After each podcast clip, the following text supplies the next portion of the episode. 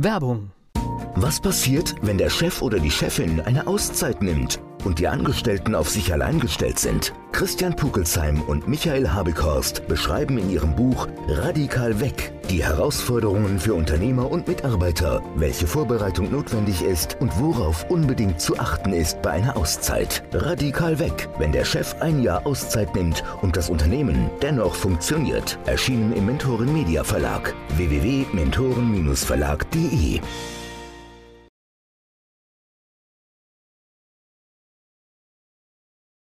Der Unternehmer Academy Podcast. Wir machen aus Menschen mit Know-how Unternehmer mit Erfolg. Der Unternehmer Academy Podcast. Thomas, 100 Episoden. Ich frage mich immer, wie kann sowas passieren? Immer wenn ich diese Zahlen sehe, es kommt immer plötzlich und da stecken dann zwei Jahre jede Woche eine Podcast-Episode dahinter. Ja, das ist witzigerweise geht mir das genauso, dass ich denke, der Blick in die Vergangenheit, ich habe da ganz große Schwierigkeiten zu sagen, Wann war denn das? Ich brauche immer so Hilfskonstruktionen, ja, äh, wie du sagst, okay, jede Woche eine, dann sind das zwei Jahre. Ich, ich, hätte jetzt gar nicht gewusst, wie lange wir das schon machen, wenn du das, diese kleine Hilfsleistung. Ja, nicht, nicht, ganz. Ich habe jetzt einfach, äh, ich bin ja der, der Freak, der sagt, also wenn du es machst, machst du es nach Möglichkeit wöchentlich. Das heißt, du hast 52 Folgen im Jahr. Ja, genau. Ähm, und das ist natürlich eine, eine, eine super Geschichte, die, wo ich denke, ja, klar haben wir ein großes Ziel, aber wie oft hab, hab, haben wir schon Dinge angefangen oder ich Dinge angefangen, ich möchte nicht verallgemeinern, die dann eben nicht umgesetzt wurden oder nicht dauerhaft umgesetzt wurden, weil sie vielleicht von Anfang an nicht so performt haben, wie man sich wünscht oder wie man, man glaubt, dass es sein müsste. Und äh, ich meine. Äh, aber man hat nicht in einer Episode mal 40.000 Zuhörer, wenn man es nicht so macht. Ja, genau. Ähm, und wir haben das geschafft. Ja. Und äh, das ist, glaube ich, diese Kontinuität. Es ist aber nicht nur die Kontinuität, es ist auch die Professionalität. Deswegen äh, zur hundertsten Folge darf ich auch mal äh, Danke äh, bei dir sagen äh, für, für dein Engagement, für, für deine Unterstützung. Es gibt ja Menschen, die können sich vor ein Mikrofon setzen oder vor eine Kamera stellen, alleine äh, und dann auf Facebook Live gehen oder tolle Podcast-Folgen machen. Mir fällt das relativ schwer, obwohl ich so viel Monologe halte in unserem Podcast, ja, wo du manchmal äh, dann äh, schmunzelst, das hört man ja nicht, aber äh, ja, da, wir waren ja schon ein bisschen running. Ich gehe manchmal Kaffee kochen zwischendrin. Ja. Genau. Das ist ein kleiner Running Gag, wo du sagst, das war, war wieder mal eine typisch kurze Antwort. Trotzdem brauche ich dieses, dieses Betteln mit dir, dieses, ähm, dieses Frage-Antwort-Spiel, dass, dass du einen Impuls mit reinbringst, der extrem wertvoll ist, der mich dann wieder erinnert und motiviert, äh, dort weiterzumachen. Also die Arbeit mit dir macht natürlich unglaublich viel Spaß. Wir haben ja gesagt, wir nehmen drei Menschen mit dazu, die für uns eine große Rolle spielen. Also erstmal erstmal äh, erklären wir es vielleicht. Wir haben erstmal überlegt, 100, äh, es war irgendwie der innerliche Zwang, etwas Besonderes zu machen. Und dann haben wir überlegt, okay, wir laden uns Menschen ein, die irgendwas vielleicht mit uns gemacht haben, mit denen wir was zu tun haben. Und dann haben wir auch sehr spontan da Ideen zu gehabt. Und äh, wir sind jetzt gerade mit der Aufzeichnung fertig mit den Gesprächen. Das darf man insofern an dieser Stelle schon verraten. Und es wird auf alle Fälle sehr lang aber hochinteressant. Ja, das ist mit der, mit der Länge. Äh, du kennst das ja. Du hast mir aber ganz am Anfang, äh, als ich mit meinem Halbwissen, mit meinem gefährlichen Halbwissen zu dir gekommen bin und gesagt habe, ich habe gelernt, man darf im Radio über alles sprechen, bloß nicht über 1,30. Äh, da hast du damals schon gesagt, naja, das das kann man so sehen, muss man aber nicht. Deine Radioshow sonntags äh, bei Antenne Mainz, äh, wenn da eine Antwort ein paar Minuten dauert äh, oder sogar noch länger, dann wird sie eben auch komplett gesendet und witzigerweise ist deine Sendung die mit dem höchsten Einschaltquoten. Also so, so Dinge passieren. Und beim Podcast, das sage ich in jedem Erstgespräch, dass ich, wenn wir mir irgendwie eine neue Podcast-Zusammenarbeit starten, ja, du kannst dir ein Format ausdenken und jetzt kann man sagen, der Unternehmer Academy Podcast ist immer zehn Minuten, gibt einen Impuls. Ja, das ist ein Format, das ist ein Leitfaden, der hilft. Aber manchmal, was mache ich denn jetzt, wenn jetzt irgendetwas sprudelt, wenn irgendeiner etwas erzählt, wo ich denke, wow, das ist so wichtig ähm, und äh, das würde ich gerne teilen und der redet jetzt zwei Stunden. Genau dann ist das richtig, dass es zwei Stunden ist. Also äh, wir haben jetzt kein Gespräch. Also insgesamt haben wir über zwei Stunden gesprochen, aber mit drei verschiedenen Gästen. Genau.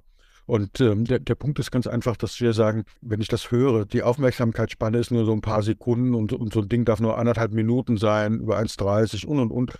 Und dann sehe ich meinen mein, äh, Neffen, der mir erzählt, sie waren in der langen Nacht äh, der Herr der Ringe.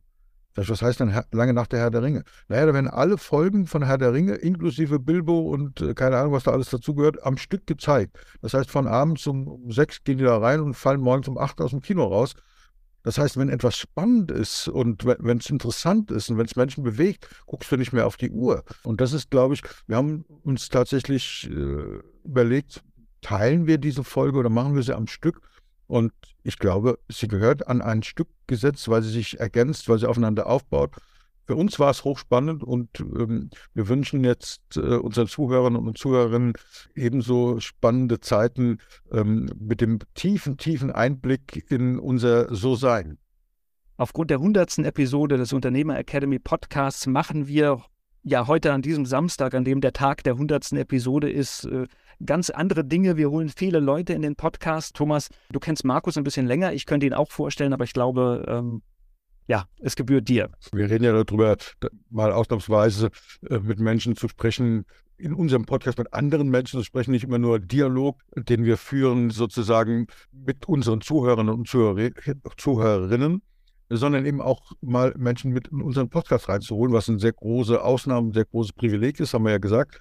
Und hier geht es ja um Menschen, die uns beeinflusst haben. Und Markus hat mich nachhaltig beeinflusst und beeinflusst mich jeden Tag aufs Neue und nach wie vor, weil ich äh, fange mal mit, der, mit, der, mit dem großen Ergebnis an. Wir haben ja gemeinsam den Mentoren Media Verlag. Äh, neben dir, äh, Volker, ähm, ist Markus ja einer der äh, Gesellschafter. Und für diejenigen, die sich mit Gesellschaftsrecht ein bisschen auskennen, ähm, wir haben ja ganz bewusst äh, unsere Kapitalanlage in die GmbH 25.002 Euro eingezahlt, damit es auch nicht einen einzigen Komma-Cent Differenz gibt, dass jeder ein Drittel hat. Und das lässt sich halt super gut teilen. Ähm, und deswegen arbeiten wir jeden Tag zusammen und es macht jeden Tag Spaß. Und ich will einfach mal so ein bisschen was äh, ähm, erzählen, wie, wie, das, wie das angefangen hat. Aber bevor ich das mache, Markus, magst du so ein paar Worte über dich erzählen, dich mal vorstellen? Weil ich glaube, damit es kein Monolog wird äh, und wir wirklich dieses Versprechen einhalten, solltest du das selber machen, okay? Ja, klar, sehr gerne. Also, Markus Mick, bin in unserer Runde, ist fast schon so ein Standardsatz. Ich bin der Quotenösterreicher in unserer Runde. Ich kam irgendwann einmal vor Anfang der 2000er fing mich ein Unternehmen ein aus Wien. Ja, so kam ich nach Deutschland, habe viele Jahre eben in einem Konzern, Konzernen gearbeitet, habe mich dann vor inzwischen auch vielen Jahren selbstständig gemacht. Unter anderem also auch als in, im Bereich Literatur. Also ich habe Literaturprojekte, habe ich Vermittler an der Verlage Literaturagent nennt sich das, ja, und begleite Autoren in der Entstehung ihrer Bücher, der Positionierung der Bücher und, und, und, und ich betreibe Buchcoaching, bin Ghostwriter. Und im, im, Bereich Buchcoaching hatten wir uns ja dann kennengelernt. Das ist ein tolles Projekt, wahrscheinlich wirst du da ein Stück weit noch erzählen. Ja, so kamen wir zusammen. Aber das so viel eben zu, zu mir. Ja, der guten Österreicher lebt irgendwo in der, in der Nähe von Koblenz. Und dann haben wir eben gemeinsam zu dritt den Verlag gegründet. Das ist jeden Tag eine neue spannende Reise. Denkst du so ein paar einleitende Worte ein Tiefstapler, der Markus, möchte ich an dieser Stelle mal sagen, weil er sagt, äh, jedes Mal, wenn wir irgendwie ein Gespräch haben, dann stelle ich fest, ach, da habe ich auch mal ein Buch dazu geschrieben. Du hast schon unzählige Titel geschrieben. Ja, ja. Pseudonym. Also es, das sind wirklich, äh, ein Werk habe ich gerade eingelesen. Deswegen äh, weiß ich das halt, dass, dass du so viel Zeugs äh, schon gemacht hast. Also inzwischen sind es so, ja und Bücher, die, die du geschrieben hast, wo nicht unbedingt dein Name draufsteht, äh, entweder als, als, ähm, als Ghostwriter oder als Pseudonym, die auch ja. Preise gewonnen haben. Ja, ja, ja. Also inzwischen sind es etwa an die 50 Auftragswerke, also Bücher für andere Menschen geschrieben habe und ungefähr so zehn Stück sind es, die ich geschrieben habe und, und eben unter Pseudonym, wie er schon sagte. Ja, da waren auch welche dabei, die haben Buchpreise gewonnen, waren auf Bestsellerlisten, Sachbuchpreise, genau. Darf ich mal gerade, darf ich, darf ich mal so reinbohren, weil ich glaube, du hast eine unglaubliche Erfahrung in ganz vielen Lebensbereichen. Und äh, obwohl wir uns jetzt schon so lange kennen, erahne ich immer noch nicht alles. Das heißt, du hast auch links und rechts des Weges immer Dinge ausprobiert und bist ja. bei vielen Sachen auch sehr in die Tiefe gegangen. Ja, ja, ja absolut. Also es sehr, sehr viele Dinge. Also von der Ausbildung bin ich ja, also betriebswirtschaftliche Ausbildung ja als Führungskraft, Frühführungskraft geworden. Das ist also eine Ebene, also diese, diese äh, Management-Ebene, die ich da habe, dieser unternehmerische, unternehmerische Ansatz, den ich, den ich da verfolge.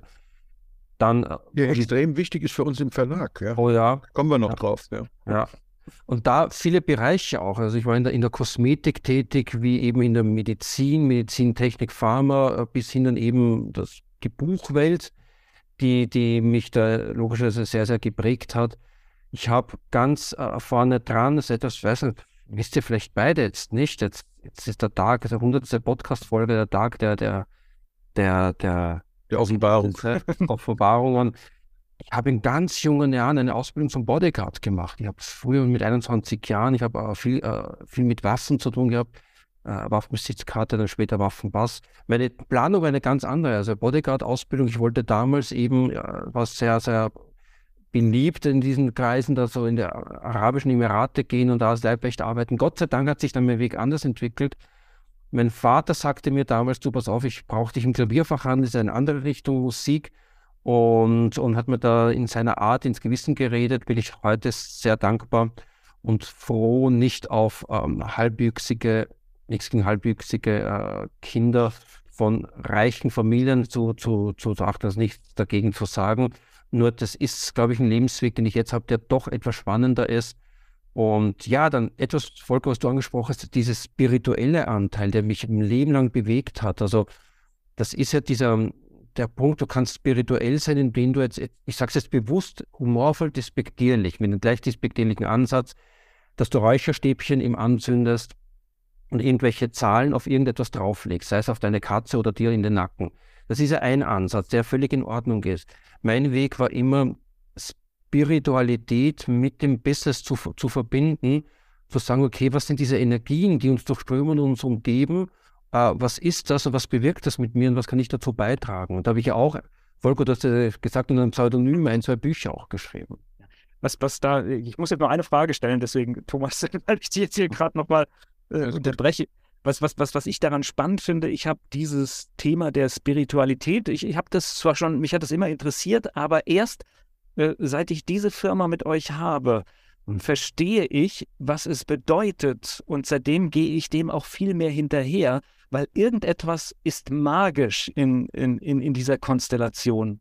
Und mhm. äh, ich weiß nicht, ob ihr es greifen könnt. Ich kann es nicht 100% greifen, aber auch manchmal stöhnen wir da unter der ganzen Last und den Entscheidungen. Aber wenn ich dann sehe, was weiß ich, das sind 13, 14 Bücher im ersten Jahr, es sind 20 Bücher äh, jetzt in diesem Jahr, ähm, da, da, ist ja so viel Magie drin.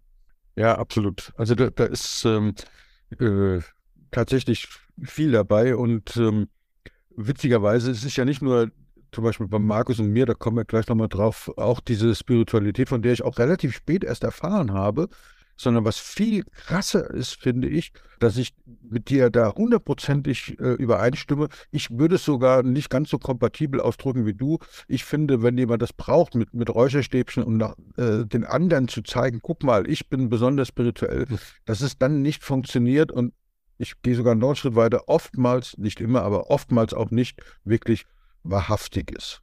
Ja. Ich, ich, ich nehme mal dieses Wort, weil das, das tut es, glaube ich, aus. Äh, ich glaube, man weiß dann, was ich meine.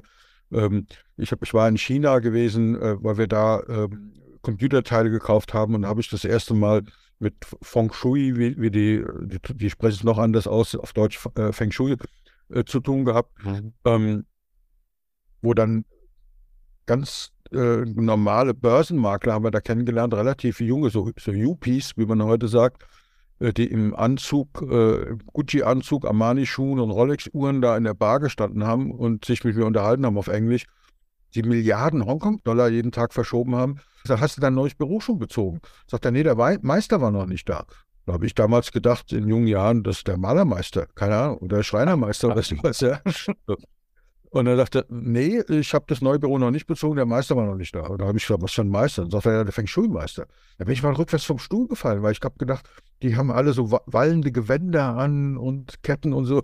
Und das waren so richtige Börsenmakler, wie man sie sich im Prospekt vorstellt. Ja. Und das hat mich mega beeindruckt, dass wir in Europa, ich glaube, das ist auch in Amerika so, dass so, äh, so wie du sagst, das schönes Bild mit diesen Räucherkerzen Mhm. Wenn einer das mag und eine Räucherkerze, natürlich. Aber das ist so diese Äußerlichkeit. Die haben gar nicht verstanden, um was es geht. Und du bist da genauso drauf. Ähm, ich mache ja viele Dinge, die, die so wirklich, wir reden ja heute noch äh, mit, mit anderen Menschen, da wird das rauskommen, dass ich auch die, dann gucke, welche Worte sind verbrannt. Also ja, wenn ich sage, eine systemische Familienaufstellung, dann kann ich mit meinen Kunden dann nicht mitkommen. Bei vielen. Wenn ich aber sage, wir machen, genau, wenn ich aber sage, wir machen eine strategische Simulation deines Unternehmens, dann sagen die, oh, das ist aber cool. Ja, das ist genau das Gleiche. so, und da sind wir sehr ähnlich. Und ich glaube, das ist so, Volker, was du gesagt hast, das ist vielleicht so diese Magie, dass wir da nie drüber reden müssen und es auch nicht keine Räucherkerze anzünden müssen, bevor wir eine Entscheidung äh, fällen, äh, sondern dass wir uns auf unsere Instinkte verlassen, dass wir dem anderen zuhören. Das ist halt so, das sind, glaube ich, ganz, ganz viele Aspekte, die da eine Rolle spielen. Ja, aber vielleicht ähm, so zur Aufklärung, ähm, du hast es zwar eben angedeutet, aber ähm, ja, wie sind wir denn zusammengekommen?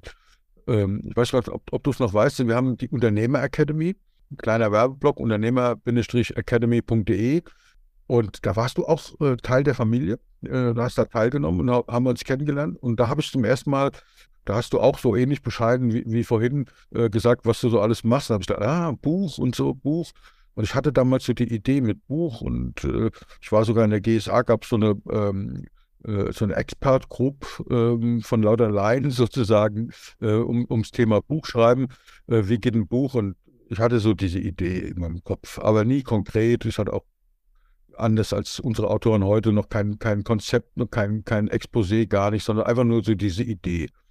Und die Idee kam ja daher, dass ich gesagt habe, woran glaube ich denn? Da sind wir wieder so ein bisschen bei der Spiritualität und zwar nicht im Sinne von, von Religion oder sowas, sondern ich glaube, dass wir in unserer Gesellschaft mehr erfolgreiche, und da liegt die Betonung drauf, Unternehmer und Unternehmerinnen brauchen. Und zwar weltweit, in allen. Da gibt es auch tolle Beispiele, äh, wo der Yunus äh, in Indien Kleinstkredite vergibt, dass, dass die Menschen sich dort selbstständig machen können. Und, die, und alle westlichen Banken haben gesagt, naja, das Risiko ist viel zu groß. Und er hat äh, eine, eine, Ausfallquote, die so gering ist, dass mhm. jede Sparkasse und jede Bank sich die Finger nach lecken würde, äh, weil die Menschen so dankbar und glücklich sind, sich selbst verwirklichen können. Und das, das ist, da gibt es ja ganz, ganz viele Geschichten, die haben wir in unserem Podcast ja auch schon auf, ausführlich besprochen, warum ich das glaube. Und dann, deswegen gab es damals auch die Unternehmerakademie, weil ich da viel mehr Menschen erreiche, wie ich im 1 zu 1 erreichen kann. Weil im 1 zu 1 kann ich maximal wenn ich meine Frau höre, äh, ja, äh, fünf bis acht äh, Mandate nehmen pro Jahr. Meistens habe ich so zehn, das ist schon oh. zu viel. Also zehn traue ich mir auch momentan zu, aber eben mehr nicht. Und mit, mit zehn Mandaten pro Jahr kriegst du die Welt nicht geändert. Und deswegen gab es damals die Unternehmerakademie, weil da waren ein paar hundert Teilnehmer. Heute auch in der Online-Geschichte kann man sich einbuchen. Das ist schon mal besser, aber was ist eben noch besser, wie, wie so ein paar hundert Leute in der Unternehmerakademie, natürlich ein, ein eigenes Buch, ein Verlag. Ein Verlag mit Menschen, die die gleiche Idee haben, die Unternehmertum nach vorne bringen. Äh, wir haben jetzt heute wieder mit ähm, einer Autorin gesprochen, wo es darum geht, äh, wie funktioniert internationales Business, wenn Unternehmen übernommen werden, gekauft werden im internationalen Bereich. Wir haben einen zweiten Autor, der sich mit dem Thema beschäftigt. Also ja. das ist so diese Idee. Und mit dieser Idee, dass man damit tatsächlich auch zumindest mal in der, in der Theorie mehrere Millionen Menschen ansprechen könnte, ja, äh, gab es die Idee mit dem Verlag. Und dann ähm, die, der erste Schritt, das muss man gucken, dass wir die Reihenfolge Der erste Schritt war, dass ich dich gefragt habe, Markus, du kennst dich ja offensichtlich mit, mit Buch aus. Und genau, kannst, kannst du mir da helfen. Kannst du mir da helfen? Du bist genau. Äh, Verlagsagent und, und Ghostwriter. Ja. Ähm, ich habe ein, Sammelsurium an Input. Das ist aber völlig unstrukturiert. Das ist auch un unterschiedliche Formate. Ähm, und da hast, da hast du spontan gesagt, klar. Und dann habe ich dich gebucht, äh, regelrecht. Äh, man das kann dich ja eben buchen. Ja. Und das habe ich gemacht. Und übrigens keine Sekunde bereut. Ähm, wir haben das Buch strukturiert. Wir haben ähm, einen roten Faden reingekriegt. Vielleicht an der Stelle. Also aus meiner Sicht geht es im Leben immer um Essenzen. Und bei Büchern auch, wenn du die Essenz eines, eines Buches, also der Botschaft herausarbeitest, ja, dann und das wirklich klar bist und erfasst, das ist das, was wir ja gemacht haben. Du sagst dieses Sammelsurium, ja. Und wir haben dann gemeinsam eben diese Essenz. Essenz, jetzt könnte man es auch Positionierung verwenden. Den Begriff verwende ich auch, weil er, weil er einfach gängiger ist. Jedoch ja, in, in, unserem Fall, in unserem Fall passt äh, Essenz tatsächlich besser, weil ja. eigentlich war die Positionierung ja klar durch meine Positionierung. Genau. Das ist, hat noch nichts mit der Buchpositionierung zu tun, deswegen in deinem Wortschatz äh, stimmt das. Aber Essenz finde ich ein fantastisches Wort. Ja. Genau darum geht es, ja. Ja, und weil aus meiner Sicht ist, es, ist die Essenz einer Idee das, was uns antreibt und was uns, äh, was uns leidenschaftlich macht. Und, und ich, ich behaupte jetzt, also erfolgreiche Unternehmer, jetzt fassen wir es etwas weiter, Unternehmer-Podcast, ja, erfolgreiche Unternehmer besitzen neben äh, betriebswirtschaftlichen Aspekten und, und all diesen Dingen, ja, die flankierend wichtig sind, besitzen eben die Essenz ihrer, ihrer Idee. Und das ist das, was sie andere spüren lässt und was sie auch selbst antreibt. Und das ist, hast du häufig auch gar nicht bewusst. Und trotzdem ist es wie so ein Feuer, das in dir lodert und, und dich eben wärmt und dir diese Energie gibt. Und das versuche ich mit Buchprojekten immer herauszufinden. Also in meiner Rolle jetzt natürlich im Verlag oder als, als, als Begleiter eben für bei Buchprojekten oder als Ghostwriter. Und das haben wir herausgearbeitet. Und deswegen wurde eben, wo sind meine Kunden, das Buch einfach ein fantastisches Buch, die Dinge, die du zusammengeschrieben hast und dann links und rechts ein paar Dinge, wo ich dir dann ein paar Tipps dann gegeben habe und vor allem im Verlag gefunden. Also ja, genau. Das, das, da, da war sie wieder, diese Bescheidenheit, ein paar Tipps gegeben hat. Äh, ja, das stimmt. Es waren ein paar Tipps, die elementar waren. Und äh, da haben wir auch einen Verlag gefunden, ja. so, so nebenbei, ne? Ganz nebenbei haben wir da noch. Da, lag noch einer rum, ne? haben wir einen internationalen Weltverlag. Ein, einen der größten, ja. Einen der größten, nämlich Wiley, ähm, wo du auch die ganze ich habe ja null Ahnung gehabt äh, zu dem mhm. Zeitpunkt, ja, auch die ganze Vertragsverhandlung äh, und, und mir gesagt, dass, äh, na, da, das würde ich so nicht nehmen oder das ist prima oder das ist üblich, äh, marktüblich. Ja. Ähm, alle diese Dinge, das war natürlich fantastisch, diese Zusammenarbeit und war ja auch mega erfolgreich, wenn ich an das ja. denke. Es gibt ja. übrigens ähm, äh, bei uns im Verlag eben auch zu bestellen, ähm, obwohl das Originalbuch beim Beile Verlag äh, erschienen ist. Aber es gibt eben auch bei uns als Hörbuch. Ja. Das war auch so eine Erfahrung, die wir gemacht haben, äh, dass ich Beile ges gesagt habe, ich hätte gern von Anfang an ein Hörbuch. Und weil er hat so, ja, kein Problem, aber wir mal gucken mal, ob das Buch zwei, drei Jahre lang gut läuft und dann entscheiden wir, ob wir ein Hörbuch machen. Und dann haben wir gesagt, ich hätte gern die Rechte von euch. Das haben die damals gemacht.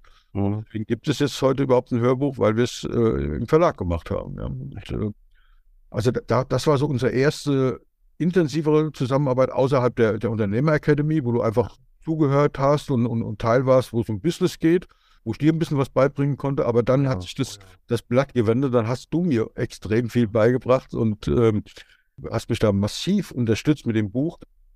Und dann war eben die, diese Idee, okay, das hat gut geklappt. Und dann habe ich da in diesen, ich habe gedacht, ich, wie geht der Hebel noch größer? Wie mit der Unternehmer Academy. Und da kam eben dieses Verlagsding. Und ich habe ganz viele Klienten, du erinnerst dich an eine hier aus der Gegend, die gesagt hat, ach, ich würde gerne ein Buch machen und so. Und habe ich gesagt, ich kenne da jemand. Und dann habe ich die gefragt, Markus, was hältst du denn davon? Ich habe eine oder andere Klienten in meinem Umfeld ist so, die brauchen fast alle Bücher. Mhm. Was hältst du denn davon, wenn wir zusammen einen Verlag machen? Das war irgendwie, da war kein Konzept, da war kein Businessplan, das war einfach so, ich glaube, so ähnlich habe ich gefragt, was hältst du davon, mhm. zusammen einen Verlag machen? Mhm. Wisst ihr übrigens, wann ihr das erste Mal zumindest für mich darüber gesprochen habt? Da war ich auch äh, an einem Tag in der Unternehmer Academy in Ingelheim, saß übrigens direkt neben Markus, da kannte ich dich noch gar nicht. Mhm. Und, äh, äh, und irgendwie beim Mittagessen habt ihr, das muss 2016 gewesen sein, das erste Mal dieses Thema schon besprochen. Ja. Und so wie ich bin, habe ich immer darauf gewartet, na, jetzt muss es bald losgehen. und da ging nichts los. Ja, genau. Ähm, weil du hast sofort gesagt, ja, cool, coole Idee. Ja. Du warst dann noch in einem anderen Projekt äh, verpflichtet, wo wir uns überlegt haben, ähm, wie geht das? Äh, da warst ja. du äh, Verlagsleiter oder Programmleiter. Ach, ja, ja, genau. Bei einem kleinen Verlag war das richtig. Genau. Wo ich gedacht habe, na, widerspricht sich das, aber ich frage ja. einfach, komm, ich habe so gute Erfahrungen gemacht, ja, ja. weil das war so ein bisschen, der erste Moment habe ich gedacht, kann ich das, will ich das? Hm, Ach, ich frage einfach, wenn es nicht passt, wird es schon sagen. Ja, und das war es ja auch. Ja.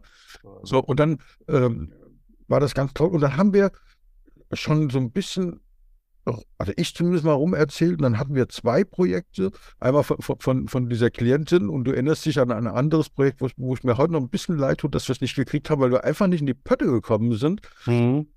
Ja, wo, wo, der uns, ich weiß nicht, Dutzende von Mails geschrieben hat, äh, wie weit seid ihr denn? Ich würde gerne, der wollte direkt bei uns veröffentlichen. Den hatte ich in der, auch in der Akademie als Teilnehmer, mhm. ähm, äh, auch äh, über die GSA kennengelernt. Und wir sind einfach nicht zusammengekommen, weil wir nicht in die Pötte gekommen sind. Und zwar der Grund ist ganz trivial, wie es manchmal so ist, nicht weil wir es nicht wollten oder nicht hingekriegt haben, sondern du bist ausgebucht, ja, du bist Zeit, nach wie vor genau. noch ausgebucht. Keine und, Zeit. Und ich auch, wir hatten einfach keine Zeit. Es ja. war eine geile Idee. Wir haben uns jedes Mal auch gefreut und gesagt, ja, das ist geil, wir, müssen, wir müssten mal, so ja. dieser Konjunktiv, ne? Und Volker, jetzt kommst du ins Spiel. Das, irgendwann hast du. Da kommt noch jemand, der ausgebucht ist dazu, genau. Ja, ja, genau. genau. Ja, weil äh, das war so die, diese Geschichte, du machst ja Podcasts ähm, und da hast du auch gesagt, es kommen immer wieder Leute, Menschen, die einen Podcast machen, äh, brauchen oder können auch sehr leicht ein Buch machen aus den Themen, die im Podcast erstellt werden, lässt sich ein Buch machen.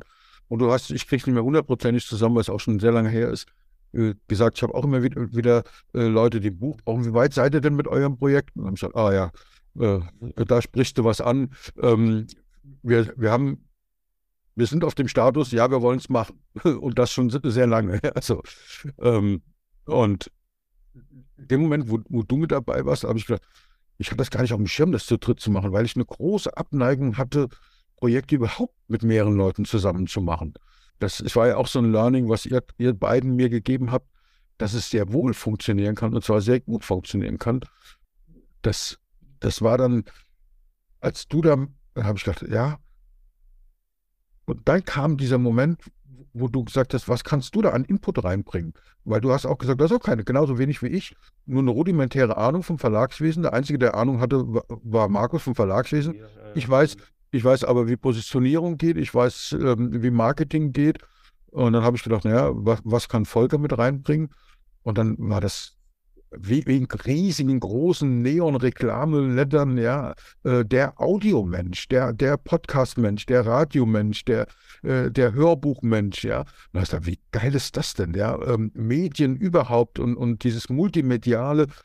Und dann habe ich gedacht, ja, das könnte funktionieren. Ja, und der, da war der Punkt, als Volker mit dabei war, ging es ja dann ruckzuck. Ja, von vor allem Wochen was ja dann dazu kam, das war ja so die Spitze des Eisberges bei dir, Volker, der, der, der Audiomensch. Und was ja dann dazu kommt, ist ja eben der Multiunternehmer, der gleichzeitig halt auch dieser, dieser, dieser Cross-Kanal denkende Mensch ist. Und das ist ja, wo du dich ja so stark einbringst, ist, weil du halt immer so aus dieser, was wir vorhin schon sagten, als wir uns noch äh, unterhalten hatten, so, ist der eben aus der Box rausdenkt, ja. Und das ist ja ungemein wertvoll, wo ich in meiner Box drin bin, du, Thomas, teilweise in deiner und, und dann sozusagen Nebel, ja, ein Engelschor erscheint und dann kommt Volk und sagt etwas. Und dann, und dann setzen wir das um. Ich, ich habe es jahrelang für eine Störung gehalten, weil ich immer, weißt du, sofort siehst du, warum macht man das so? Ich finde es so genial. Ich, und ich kann das, ich kann das bis heute, wenn, wenn irgendjemand den, den Satz sagt, das geht nicht. Mhm dann fängt es an, in mir zu arbeiten. Mhm. Manchmal, geht, manchmal geht es wirklich nicht, ja. Also nur äh, manchmal. Äh, genau. Ich habe oft gelernt, oder du schaffst vielleicht dann doch nicht diese 100 Prozent, aber 80 Prozent. Genau. Ja. Oder es geht so nicht, dafür anders. Aber was, ähm, ihr habt es beide so, die, dieses Bild von dem Out of the Box. Ich glaube aber, Volker, ist das nicht zutreffend. Äh, Markus, bei, bei uns beiden ist das zutreffend, das Bild. Guck mal. Ich, ich, ich, glaube, ich glaube, dass Volker gar keine Box hat. Ja, genau. Genau. Weil das, das, kommt so selbstverständlich und so spontan. Das ist nicht out of the box denken. Das ist, irgendwas ist da anders im Kopf. Ähm, das ist verrückt und zwar im Sinne von zur Seite gerückt. Das ist anders, das ist breiter. Es gibt da keine Box. Ich, weil ich erlebe das so oft. Wir haben das ständig eigentlich, dass, dass, wir uns da überlegen, wie kommen wir aus der Box raus und, und dann kommt Volker äh, in unser Meeting rein und puff, ist die Lösung da. Wo ich denke, wie geil ist das denn? Ja? So im Sinne von ein, du bist für die nächste Entwicklungsstufe Uh, und so, so eine Art transzendenter Unternehmer. Also du hast keinen Körper mehr, also jetzt eben im metaphorischen Sinne, so keinen Körper mehr, keine Box mehr, sondern bist dran. So Ich glaube, jetzt höre ich besser auf, bevor du äh, die übernächste Entwicklungsstufe hast und arrogant wirst. Nee, ich glaube, das passiert nicht. Das glaube ich. Also ich, äh, das Ding an der Sache, ich, ich, kann das auch gar nicht in Worte fassen. Ich bin ja ein bisschen getrieben. Das heißt, äh, ähm, das, da, da, kommt irgendetwas auf mich zu und, äh, und jetzt kamt ihr dann halt mit dieser Idee auf mich zu mhm. Und dann verstehe ich nicht, warum es nicht gemacht wird. Und dann, mhm. dann, dann drängt es in mir, es muss gemacht werden. Also es muss in die Umsetzung oder es muss weg. Mhm. Ja, genau. Mehr, mehr habe ich gar nicht, ja. Es muss in die Umsetzung oder dann, ja. wenn ich dann sage, nee, es funktioniert nicht, dann, dann ist es aber auch weg. Dann, dann schiebe ich das komplett weg und beschäftige mich mit Neuem. Mhm. Mhm. So. Ja, und so, Markus, aber jetzt nutzen wir die Folge noch. Warum muss ein Experte ein Buch machen? Hey. Also zunächst einmal ist das Buch ein Erfolgsprogramm, was seit vielen hundert Jahren funktioniert. Das ist einmal das eine. Und das Buch, es gibt, ich glaube, es gibt nicht viele andere Dinge, die so oft totgeredet wurden wie ein Buch und es beweist uns immer wieder das Gegenteil, das, vor allem das gedruckte Buch, das äh, noch nach wie vor sehr stark am Markt ist. Milliardenmarkt. Ein Milliardenmarkt, wenn du nimmst, allein in Deutschland 9 Milliarden Euro Umsatz, der jedes Jahr generiert wird. Ich habe mal gelesen, dass der, der Musikmarkt in Deutschland, der, der auch gerade kleiner ist, der liegt bei 2 Milliarden. wenn man sich diesen, diesen Unterschied ansieht, ist einfach gewaltig. Warum ein Buch schreiben? Bücher sind die Basis unseres Wissens, ja. Und jetzt bin ich eher in diesem auch wieder sphärischen Bereich. Jetzt breche ich es etwas runter, jetzt auf Unternehmer runtergebrochen. Wenn du dich heute immer als Unternehmer, wenn du eine Marktwahrnehmung schaffen möchtest, oder wenn du als Unternehmer eben in, in, deiner, in deiner Zielgruppe nicht bekannt, bekannt ist zu wenig, sondern dich als Experte oder als die Person positioniert, positionieren möchtest, wenn es um dein, dein Thema geht, dass kein Weg daran vorbeiführt, dann ist eines der wichtigsten Aspekte eben ein, ein Buch rauszubringen. Und, und jetzt lehne ich mich aus dem Fenster und sage, das leistet kein Newsletter und leistet kein Blogbeitrag und auch ein Podcast ist ein wichtiges Instrument. Und in dieser gebündelten Weise äh, schafft er das auch nicht an ein Buch ranzukommen. Es ist einfach eine besti bestimmte Form der Wissensvermittlung. Und wenn du als Unternehmer eben noch erfolgreicher werden möchtest, ja, deine, deine Umsätze erhöhen möchtest, deine Honorarnoten erhöhen möchtest, brauchst du einfach ein, ein, ein, gutes Buch. Deswegen ist es essentiell. Das ist jetzt äh, Non-Fiction, ja, das ist Ratgeber, Sachbuch, Fachbuch. Jetzt schlage ich kurz mal die Brücke zum, zu, zu Friction, also zu, zu Belletristik und Novellen und, und, und so weiter das sind einfach Bilder im Kopf, Geschichten, die uns helfen, aus dem Alltag auszubrechen. Und die sind auch unendlich, endlich wichtig. Deswegen ist dieser Markt, der so gut funktioniert. Sie helfen uns, äh, die Spiegelneuronen zu aktivieren, uns, uns Glückshormone auszuschütten, sie helfen uns zu weinen und uns anschließend zu freuen oder Freudentränen zu, zu verdrücken und uns stärker, größer äh, zu fühlen und zu sehen, wie andere Menschen etwas schaffen können, von dem ich selbst nie dachte, dass ich das erreichen kann. Das alles machen Bücher und deswegen ist ein Buch einfach unendlich wichtig. Also was mir jetzt gut gefallen hat an deiner Definition, ist natürlich, äh, das liefert dir die Erklärung, warum wir hier im Unternehmer Academy Podcast sind. Äh, weil du hast gesagt, als wenn du als Unternehmer und für Unternehmertum was, was erreichen willst, ähm, diese ganzen anderen Kanäle, die du genannt hast, vom Podcast über äh, Blog und und und, äh, Social Media, ist alles wichtig. Ja. Ähm, die Krönung des Ganzen ist tatsächlich ein Buch. Ja, das ist, genau. ist perfekt. Genau. Es soll das, das, es soll das andere bitte niemals schmälern sondern es geht, wenn es um genau. Wissen geht, um Positionierung, dann haben wir eben mit dem Buch einfach ein, ein, ein, ein Königsinstrument in der Hand und das nach vielen hundert Jahren auch noch als solches empfunden wird. Und warum Verlage, es ist ja häufiger so Self-Publishing und Verlag und so weiter, alles gut, ja, es ist immer die Frage der Positionierung, was möchte ich ausdrücken? Und da ist, und da brauche ich jetzt kein Spezialist, kein Experte zu sein, jeder von uns, jeder Leser weiß, wenn ich ein Verlagsbuch in der Hand habe, dann ist das gewisse Qualitätsschleifer das durchlaufen, um überhaupt veröffentlicht zu werden. Und das ist halt der Unterschied. Und dann gibt es andere Strategien, wo Self-Publishing Sinn macht, wo das einfach eine, gute Lösung ist. Und aber es, was ich damit sagen möchte, das ist ein komplexes Geschäft, ein komplexer Anteil und es macht Sinn, sehr genau drauf zu schauen und sich eben, wenn man ein Buch veröffentlichen möchte, sich halt mit den richtigen Personen auch zusammenzusetzen. Was ich halt schön finde an, an deinem Bild, die richtigen Personen, ähm, gutes Stichwort, ist, dass es gibt ja Verlage, das haben wir ja auch gelernt, die sagen, sie haben eine bestimmte Vorstellung, wie ein Buch inhaltlich auszusehen hat, äh, ob es passt vom, vom Thema her, ob es in die Philosophie des Verlags reinpasst und so weiter.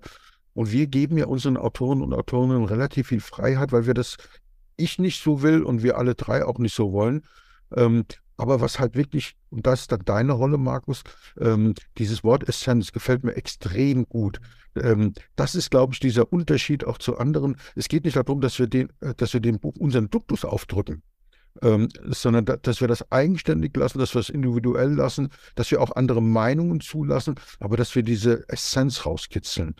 Das finde das, das, das in ganz vielen Bereichen, das ist bei der Vorbereitung, bei der Positionierung dein Part. Das ist, wenn wir Titelfindung machen. Ich, ich liebe die, diese Sessions, die wir ja. mit, mit, dem ganzen Team zusammen machen, ja. um Titel zu finden oder Cover besprechen, ja. dafür Aspekte reinkommen, was jeder so sieht um dann wirklich äh, einen, einen starken Titel äh, und ein starkes Buch äh, zu machen. Ja. Was aber immer noch das Buch des Autoren oder der Autorin ist. Das ist das Wichtige bei uns. Ja. Absolut. Was für mich neben dem Inhalt noch wichtig ist, bei, bei, bei diesem ganzen Thema, alles, was ich sonst mache, konnte man nicht anfassen, konnte man nicht sehen. Ich habe zum ersten Mal eine Firma, die etwas herstellt. Mhm. Und die Haptik wenn das Buch da ist. Ich finde das unerreicht und das macht so viel mit uns. Das heißt, wenn du sagst, hier, pass auf, da ist mein Buch. Das ist, ähm, ja, also für mich ist das unerreicht. Ja, und das ist auch so eine Erfahrung, die ich habe in vielen Autoren oder Autorinnen, die ich bisher begleiten durfte. Gerade Erstautoren, wenn du dann dein Buch, wie, wie du gerade sagst, Volker, wenn du, wenn du das dann in der Hand hältst, diese ganze Arbeit, die du investierst, hast Monate hinweg und dann hältst du das in der Hand und blätterst es durch und du findest deine eigenen Worte in gedruckter Weise wieder. Das ist ein ganz besonderer magischer Moment, der möge vielleicht etwas verblassen nach dem fünften, sechsten Buch, ja. Gerade beim ersten Buch, ja. das erste Baby, das, das hat etwas, das bekomme ich immer wieder auch als, als Rückmeldung, es macht auch mit mir was. Und es sind ja auch alle Bücher, die wir veröffentlichen im Verlag, sind ja auch all unsere Babys. Also ich glaube, es geht euch auch so, wenn wir dann das Buch eine unserer Autoren oder Autorinnen dann haben, dass das noch immer, es hat eine Magie und, und, und das ist einfach wunderschön. Das hast du beim E-Book nicht, das hast du beim Hörbuch natürlich auch nicht. Ja. Genau. Nein, nein, das ist eine völlig andere Art zu konsumieren und es zu nutzen. Und ich glaube, die Wertigkeit, also jetzt äh, Audio hat zwar auch eine Wertigkeit, für mich hat sie, weil ich kann viel hören in genau. kürzester Zeit, was anderes dabei machen, aber es hat trotzdem nicht die Wertigkeit, äh, ähm, wie ein Buch, das ich mir hinstelle, das ich behalte, wenn es wichtig ist. Ähm, witzigerweise, wenn es Dinge als CD gibt, kaufe ich mir die heute auch oft noch. Mhm, interessant. Ja. ja.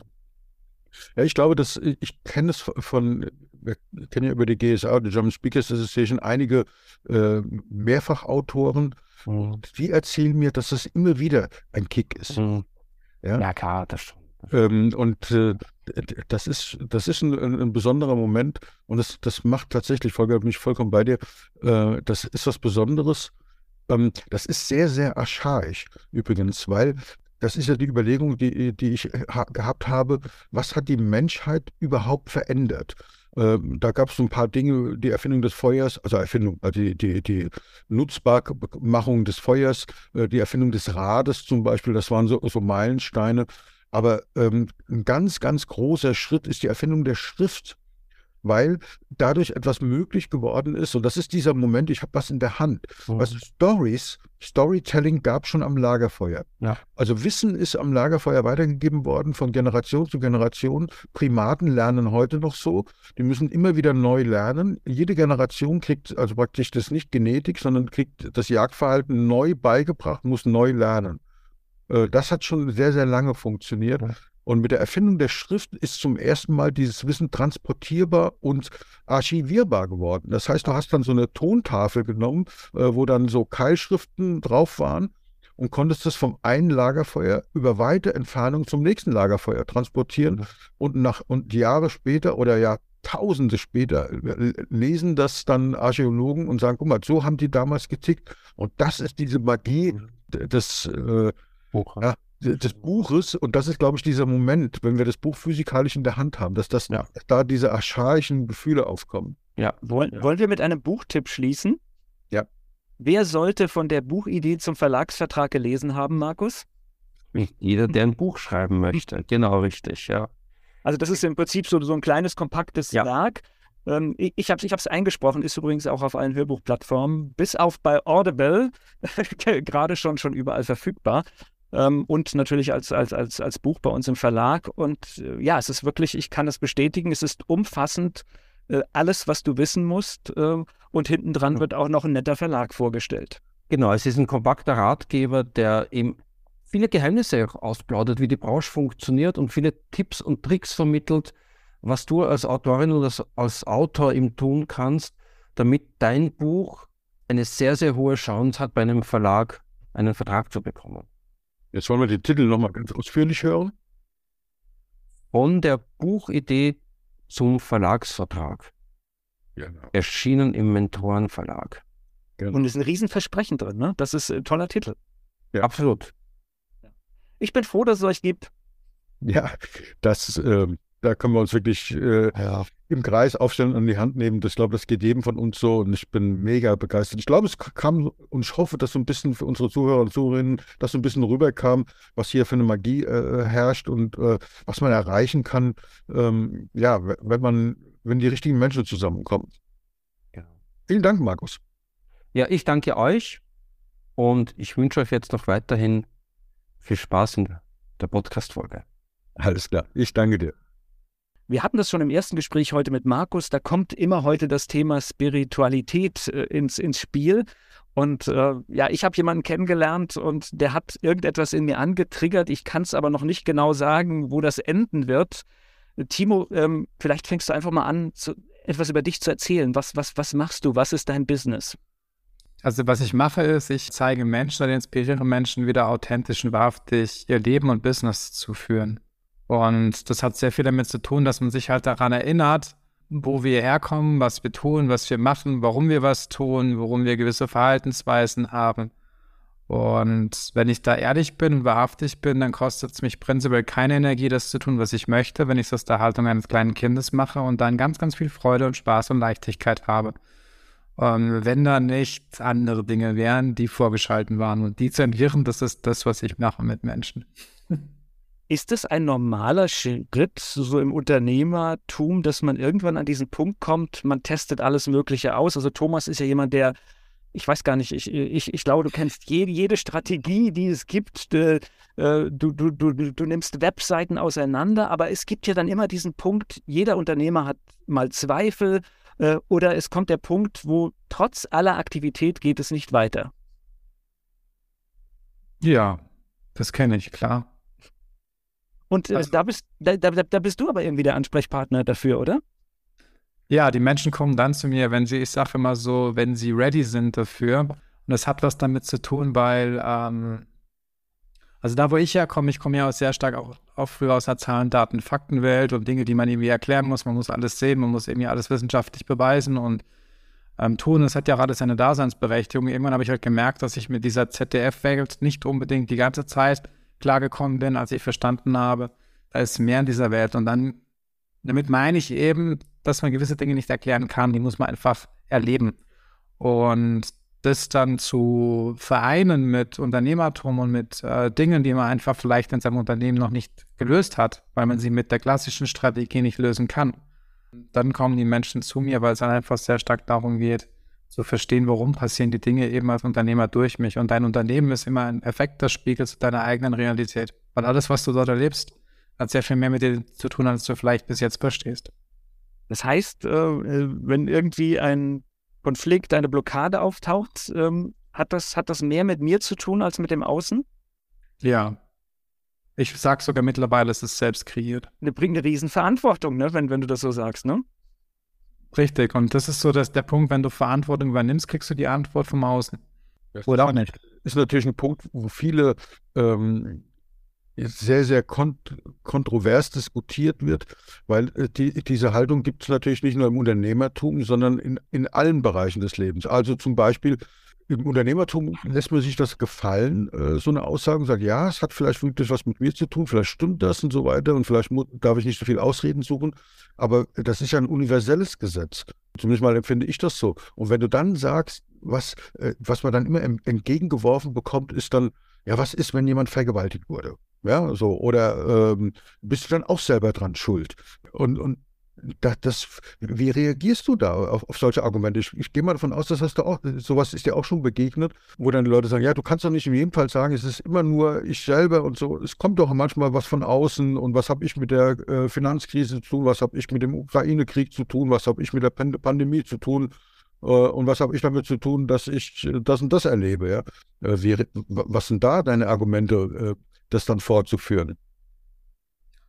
Ähm, also erstmal akzeptiere ich das, was derjenige sagt und ähm, sage, das ist ja auch okay, wenn es seine Sichtweise ist oder wenn die Sichtweise ist, ich bin dafür nicht verantwortlich, kann ja ein Schritt sein, dann auch diese Verantwortung dann anzunehmen erstmal.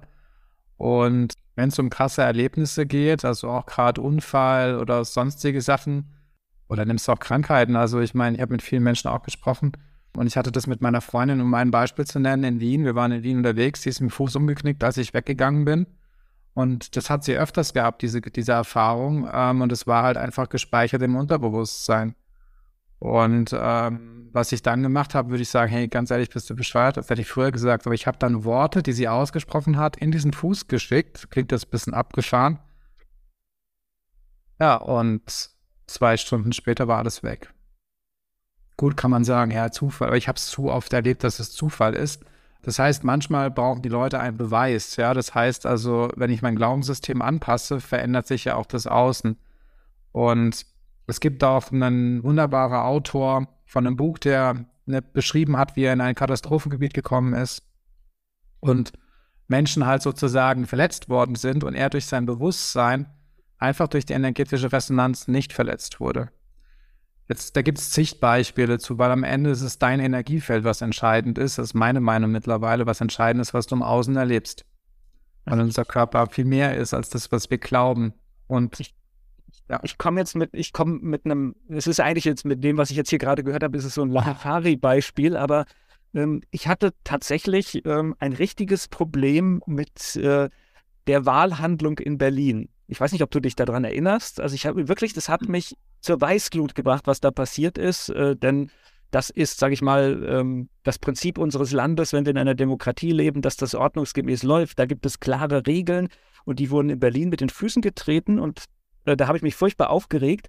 Und dann hast du mit mir so eine kleine Übung gemacht und ich kann das gar nicht beschreiben, was passiert ist, aber danach konnte ich damit völlig normal umgehen und äh, sogar wenige Stunden danach habe ich gewusst, es wird gut. Und es ist gut. ähm, äh, äh, aber was passiert da? Äh, kannst du das erklären oder äh, was, was passiert bei diesen Dingen? Ähm, also mittlerweile kann ich es versuchen zu erklären, weil die Dinge, die passieren, kann man eigentlich nicht unbedingt erklären. Ähm, ich habe oder anders gefragt, machst du das mit mir oder oder mache ich das dann? Was, wo arbeitet das? Also prinzipiell ist es wichtig, dass eine Person offen ist. Je offener du bist vom Bewusstsein, desto mehr ist möglich. Ähm, weil prinzipiell ist es grenzenlos möglich, was zu tun in deinem Leben und auch in deinem Business. Ähm, prinzipiell gibt es mehr Realitäten, die existieren. Und das habe ich halt irgendwann gemerkt, dass ich dann auf einmal gemerkt habe, krass, das, was ich mir vorgestellt habe, ist so schnell gekommen in meine Realität, dass ich immer wusste, okay, Gedanken erzeugen Realität. Also dreh das mal um und ähm, was ist der Treibstoff von Gedanken? Das ist ein Gefühl. Das heißt, Gefühl, Emotion und Gedanke erzeugen eine Resonanz. Eine Resonanz ist Energie, die du aussendest über deinen Körper in dein Unterbewusstsein, in dein Umfeld. Und wenn du ein Thema hast, zum Beispiel mit der Wahl oder gehabt hättest mit der Wahl, dann hast du ja auch irgendwas, was dich dazu gebracht hat, was diese emotionale Reaktion nach außen ausstrahlt, dazu geführt hat, dass das so ist. Also ergo, was macht man? Man geht an diese Erinnerung im Schlüssel weil Raum und Zeit gibt es nicht. Das ist eigentlich menschenkreiert. Es ist, es ist einfach faktisch so. Jetzt kann man sagen, ja gut, es gibt eine Uhr, es gibt irgendwie Termine, die ich mache. Ja, das ist alles okay, aber wenn man es mal aus einer Quantenphysik-Ebene betrachtet, gibt es Raum und Zeit aus dieser Perspektive nicht. Weil die gesamten Erlebnisse alles irgendwie parallel abläuft. Was heißt, was ich mache? Ich gucke einfach im Feld, okay, wo ist sozusagen das Ursprungsereignis von dir gespeichert? Das tun wir neutralisieren, indem der Raum auf ist und dann löst sich das. Dann kommt dein Verstand gar nicht mehr an dieses Ergebnis dran, weil Raum und Zeit gibt es nicht. Das heißt, ich nehme den, die Ursprungsursache nämlich raus und Ursprung oder Ursache und Wirkung hängen immer zusammen. Das heißt, wenn du die Ursache für Erfolg bist in deinem Unternehmen, dann ist Erfolg das Ergebnis deiner Ursache. Wenn die Ursache sozusagen Erfolg ist oder die Ursache ist, dass du das angenommen hast, also man könnte es ganz einfach machen mit einer Entscheidung. Du triffst die Entscheidung, dass es geheilt ist und so einfach kann es eigentlich auch sein, wenn da nicht der Verstand wäre. Der sagt, naja, geht es einfach, darf ich das? Ähm, und deswegen löse ich das. Das heißt, der Raum ist auf, du lässt es zu, das Thema geht über die Resonanz und dadurch kommst du nicht mehr dran. Thomas, er schildert das mit einer wunderbaren Leichtigkeit. Äh, äh, woran liegt es denn? Ich, ich, glaube, Thomas, das ist auch das, was dir auf den Lippen liegt. Wo, woran liegt es denn, dass wir manchmal mit dieser Leichtigkeit scheitern?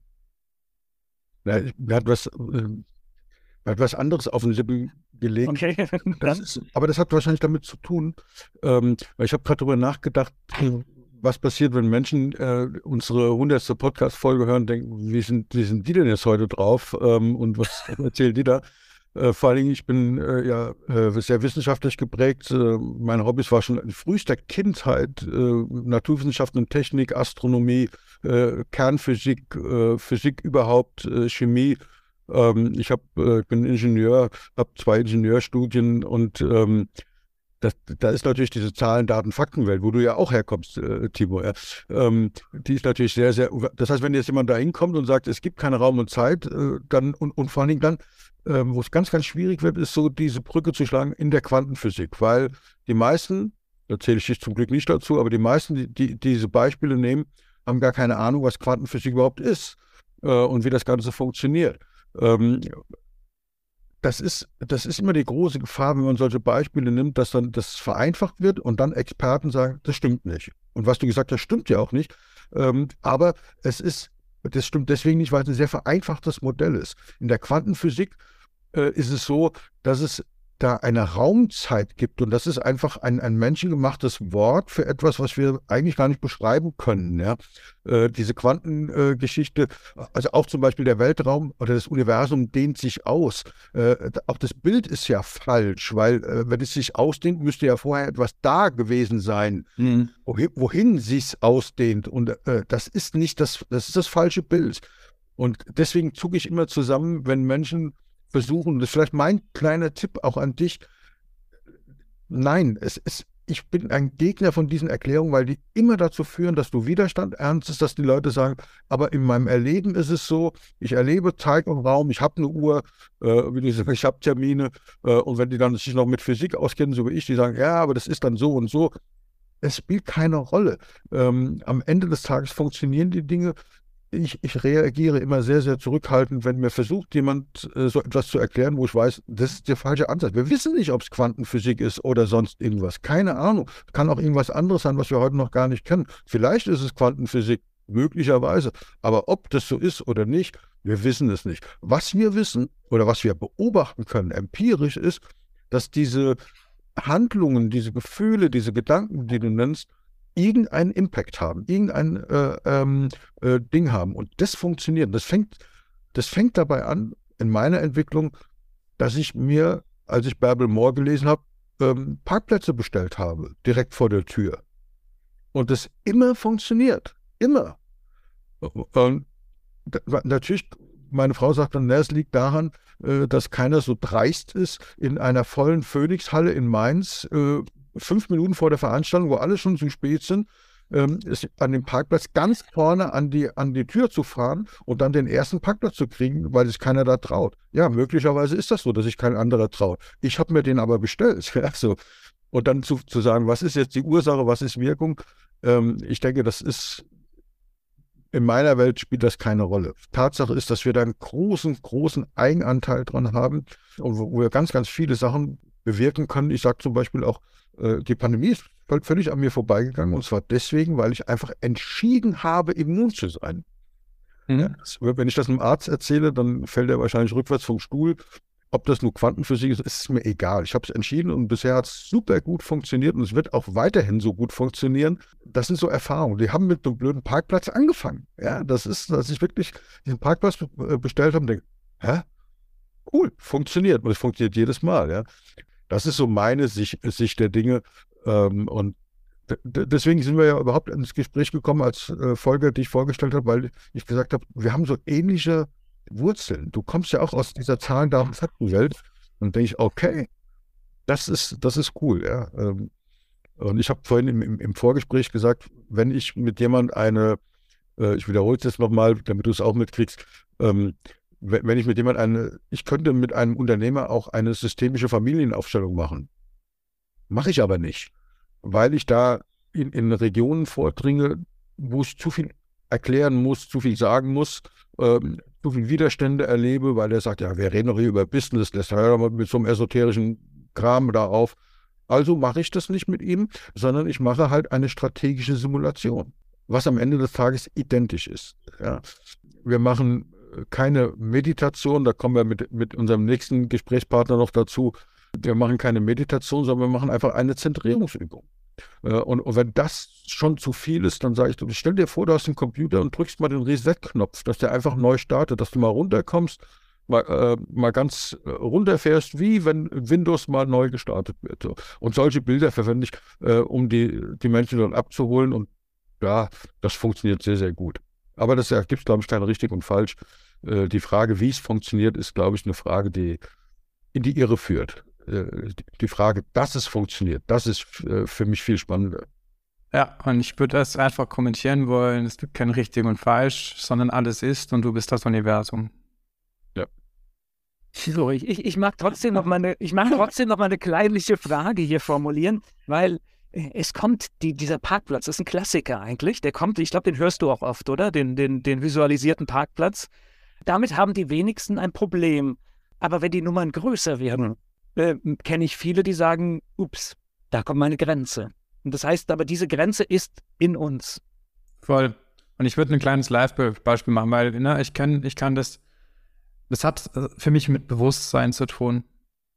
Und je bewusster ich weiß, dass alles, was im Außen passiert, von mir kommt, ähm, desto mehr checke ich eigentlich, dass mein Filter, wie ich ausgerichtet bin, ne, kannst du positives Denken nennen, kannst du Mindset nennen, wie auch immer, sehr viel mehr mit mir zu tun hat, weil es durch mich wirkt. Was ich mache, ist, ich gucke halt auch die Schatten an. Ich halte nicht so viel davon, nur positiv zu denken, aber nicht meine Schatten anzuschauen. Schatten meine ich einfach die Aspekte, was die meisten Menschen runterdrücken. Ängste, Zweifel, Sorgen, die lasse ich hochkommen, zeige, wie sie sie lösen können, weil prinzipiell leben wir in der Polarität. Das heißt, wir haben Plus und Minus. Und das, was wir ablehnen, wird meistens stärker. Das heißt, wenn ich dagegen gehe, erzeuge ich einen Widerstand. Dieser Widerstand wird immer, immer, immer stärker, weil ich hier nicht hinschaue. Also was braucht es? Ich brauche einmal ein Hinschauen. Das ist genauso übertriebene Erwartungshaltungen und Hoffnungen, die ich habe. Ja, dass, wenn ich irgendwie zu sicher mir bin, dann kommt das Universum dafür dann Ausgleich sorgen. Das heißt, was braucht es? Braucht einen Ausgleich, Ausgleich dieser beiden Polaritäten. Das ist klassisch, nehme das Beispiel Beziehung. Ich bin in der Beziehung glücklich und auf einmal kommen alle Frauen auf mich zu oder Männer, die ich wollte. Warum? Weil es mir egal ist. Das ist das einfachste Beispiel. Das heißt, Ausgleich der Polarität ist eigentlich genau das Game oder das Spiel, was ich mit Klienten mache. Und dann kannst du auch diese größeren Nummern, ne? also irgendwie Umsätze steigern, ähm, Menschen, ähm, vielleicht Themen, die dich, äh, die dich einfach jahrelang äh, begleitet haben, lösen. Und ich würde ein kleines Beispiel machen wollen mit euch, wo man das ganz einfach selbst spüren kann, wenn ihr wollt. Gerne. Natürlich. Nehmen wir mal ein Umsatzbeispiel, mal ein klassisches Unternehmerbeispiel. Jetzt wird viel gesprochen über das Thema Affirmation. Also Affirmation ist prinzipiell ein Satz, den du sagst für dein Unterbewusstsein und dein Unterbewusstsein sagt entweder ja, nehme ich an oder nehme ich nicht an. Es ist sowas wie, ich bin reich, ich liebe mich, ich bin glücklich.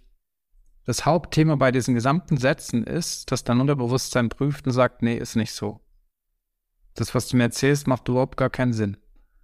So, also was braucht's? Es braucht einen Satz, der die Antwort schon hat. Und dadurch, dass es nur das, den Moment gibt in meiner Realität, ich rede über meine Wahrnehmung. äh, deswegen sage ich jedem, prüfe bitte, was du annehmen möchtest, weil das ist deine Realität und deine Verantwortung. In meiner Realität ist es so, wenn ich den Satz umformuliere und sage zum Beispiel, wie fühlt es sich eigentlich an, dass ich reich bin? Wie habe ich es geschafft, reich und glücklich zu sein? Warum bin ich reich jeden Tag und löse alle Blockaden mit Liebe und Leichtigkeit? Dann hat das einen anderen Charme. Das geht direkt ins Gefühl. Das könnt ihr selbst mal zum Beispiel sagen. Ihr könnt mal sagen, wie fühlt es sich an, jeden Monat 300 Millionen Euro im Monat zu verdienen? Oder nehmt eine Zahl X, ist ja wurscht. Oder kann zum Beispiel sagen, wie fühlt es sich an, jetzt in Liebe, Freude und Leichtigkeit diesen Podcast zu durchleben? Wie habe ich es eigentlich geschafft, jetzt zu lachen und dabei alle Blockaden zu lösen, die mich daran hindern, das zu tun? Und schon geht der Raum auf, ein Stück weit, also im, im Feld, weil ich einfach mit dem Energiefeld dieses, dieses Raumes hier arbeite. Und habe ich das früher wahrgenommen? Nein. Das ist über meinen Weg gewesen, wo ich sukzessive über Bewusstseinsarbeit, über aktives Hinschauen, ich habe bestimmt 25.000 Stunden mittlerweile Forschungsarbeit gemacht zum Unterbewusstsein, wie das funktioniert, weil ich einfach nicht meine, mein damaliges Schicksal akzeptieren wollte und weiß halt mittlerweile, dass es eine Ebene gibt, die halt einfach immer Schicht für Schicht aktiviert wird. Und diese Sätze helfen dabei, dich in diese Richtung zu führen. Das ist wieder Filter. Also das sind diese A-Formationen, sind hundertfach kraftvoller als Affirmationen, weil sie dich ins in der Lehre bringen und damit das Unterbewusstsein öffnen und dadurch dir die Chance geben, ähm, dies, dich auszurichten. Und dann kriegst du auch die Erfahrungen gezeigt im Unternehmertum oder in deinem Leben, warum es eben noch nicht so ist und was gelöst werden darf. Und das sind die sogenannten Schatten. So, wenn ich jetzt gerade, ich nehme das, darf ich das Beispiel aufnehmen? Ich nehme jetzt die drei Millionen im Monat als Beispiel jetzt mal gerade so auf mhm. und ähm, gehe in mich und merke, ups, das ist jetzt irgendwie nicht stimmig für mich. Ja, also das ist das, das Gefühl ist jetzt nicht hier Heiterkeit, sondern das ist eher so sogar eine Form von Unsicherheit. Ja. Was bedeutet das für mich? Was muss ich tun? Also das erste, ne, man kann auch mit klassischen Strategien, ich sage, ne, du kannst auch mit, mit klassischen Strategien auf diese drei Millionen kommen. Das ist für mich auch, das ist auch eine Welt, ne? Ähm, ich sage aber, nur um dieses Beispiel zu bekommen, das kennt man vielleicht aus der Realität, jemand ist Millionär geworden, der hat ganz, ganz viel Geld, ja, und er kann diese Energie nicht halten. Das heißt, was macht er? Gibt sie aus. Ja, das heißt, am Ende ist er wieder bei dem, was er vorher verdient hat. Wenn er, es sei denn, er hat das Mindset und er hat sozusagen das Bewusstsein, wie man Geld für sich arbeiten lässt. Und das ist ein Beispiel. Und das, was du fragst zum Beispiel, ist so, ich kann auch drei Millionen Euro mit Leichtigkeit verdienen. Mit Leichtigkeit, Vorsicht, wenn ich mir meine Schatten anschaue. Das heißt, es kann sein zum Beispiel, dass du auf einmal konfrontiert wirst mit, mit Aspekten, wo du früher nicht hingeschaut hast. Auf einmal kündigen Mitarbeiter, die vielleicht vorher da gewesen wären. Auf einmal kommen Kunden, die nicht mehr zahlen. Das heißt, du wirst mit deinen Ängsten konfrontiert. Und diese Unsicherheit, die du hast, die führt ja meistens eher darum, dass du, dass du es dir nicht zutraust. Und dieses Zutrauen hat was damit zu tun, dass ich meine Realität, den Filter wegnehme, ich richte ihn neu aus. Und damit diese neue Realität aktiviert wird, musst du da erstmal schauen, okay, warum ist, warum fühle ich das noch nicht? Weil es geht immer ums Gefühl. Und ähm, das ist meistens dann Unsicherheit mit Zahlen, weil Zahlen sind ja nur Bewertungen. Hinter jeder Zahl ist eine Bewertung, warum ich diese Zahl nicht akzeptieren kann. Sonst wäre es ja nur eine Zahl. Wer sagt denn drei Millionen, sagt meinem Kind drei Millionen Euro im Monat und sagt, das lacht es. Weißt du, was ich meine? Äh, das würde aber bedeuten, dass, dass ich kann das schon so als, ähm, ja, ich sag mal, diese, dieses Ding, wenn ich, wenn ich jetzt an verschiedenen Sachen arbeite und versuche die Leichtigkeit, ich schaue mir meine Schatten an, ich kann dann auch immer wieder neu testen, wie stehe ich jetzt zu diesem, um die Veränderung zu spüren? Richtig. Okay. Ich, ich, ihr könnt ja auch ein Experiment machen. Ich lade euch darauf ein. Ihr sagt zwei Monate lang diese Sätze in der spielerischen Leichtigkeit. Wie fühlt es sich an, jeden Monat 100.000? Also ihr nehmt eine Zahl, die ihr energetisch auch fühlen könnt. Wie fühlt es sich an, jeden Monat 100.000 Euro Umsatz zu machen und das mit Liebe und Leichtigkeit zu gewinnen? Macht es zwei Monate mit einer kindlichen Energie und dann können wir gerne nochmal sprechen, was bis dahin passiert ist. Ich, ich würde jetzt alle, die hier zuhören und das sehen, würde ich dazu einladen und, äh, und zu gucken, ob da vielleicht irgendwie ein, richtiger Impact entsteht. Genau, wichtig ist die, die Intention der Erwartungshaltung rausnehmen, weil sobald du was erwartest, kannst du lange warten. Deswegen sage ich immer aus der Haltung des Kindes. Und es ist wirklich so, es geht nicht darum, starke Routinen zu machen. Ich muss mir jetzt noch diese Sätze sagen, sondern du stehst irgendwie da und sagst, okay, krass, den Satz, okay, den Satz, den Satz, den Satz nehme ich mir. Das heißt, wir haben ja schon zusammen gearbeitet. Das heißt aber, äh, manchmal ist die Haltung des Kindes schädlich.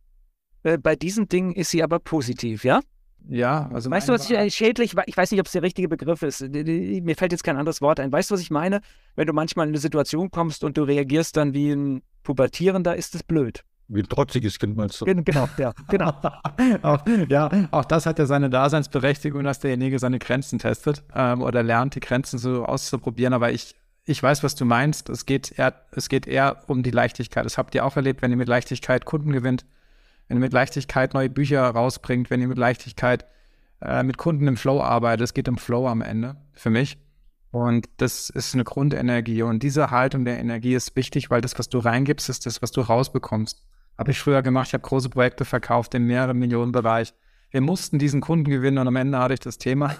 Wir mussten diesen Kunden halten. Wir mussten irgendwie die Tickets abwickeln. Also es war immer der Druck drin. Und deswegen ist es das, was du reingibst, gibst du auch raus. Also vielleicht ein konkretes Beispiel, witzigerweise. Äh, ich komme gleich noch darauf, äh, dass ich gerne nochmal ähm, unsere Zuhörer und Zuhörerinnen mit reinnehmen würde, weil, weil klar kommen da Widerstände und, und, und ein paar, paar Argumente. Und ich habe ein, ein, ein Argument, ähm, wo ich gerne wissen würde, wie du damit umgehst, bin ich sehr neugierig drauf, weil das waren ja sehr konkrete, fassbare Beispiele. Und witzigerweise, Folge, wenn du dich daran erinnerst, wir machen das schon sehr lange so. Ich, ich erzähle von einer Geschichte, als wir den Verlag gegründet hatten, haben wir am Anfang ja äh, auch eine Planung gemacht. Ne? Also wir haben, wir sind da hingegangen, so, wo, wie wollen wir denn sein? Und dann haben wir gesagt, naja, so und so viele Projekte pro Jahr. Ja, haben, und ähm, Folge war immer, das war wie so ein Running Gag. Das war eigentlich, ich glaube, ich bin nicht sicher, ob es ernst gemeint war. Ich glaube, im, im, ersten, die ersten ein, zwei Mal war es ein Scherz. Dass er, und ich habe es, oder zumindest mal, ich habe es nicht gemerkt, ich sage mal eine Zahl, wir, wir wollen im ersten Jahr zehn Projekte verwirklichen. Und Folge hat dann gesagt, oder hat nicht widersprochen, sondern äh, beim nächsten Mal, als das Thema kam, hat er gesagt, wir, wir, haben, wir haben ja gesagt, wir wollen 20 Projekte. Und ich habe dann widersprochen und gesagt, nee, wir haben gesagt 10. Bis ich überhaupt gemerkt habe, was er meint. Und bei, bei, beim nächsten Satz ähm, hat auch wieder nicht widersprochen und dann haben wir uns angeguckt, okay, dann halt 20. Und dann äh, beim nächsten Mal hat er gesagt 30. Und dieses Spiel haben wir, haben wir weitergespielt, ja. Und bis wir es dann gemerkt haben und haben es da so gegenseitig bis zu einem bestimmten Punkt, wo wir gesagt haben, jetzt fühlt es sich stimmig an. Das waren, ich glaube, wir waren bei 60 Volker, richtig? Ja, ja.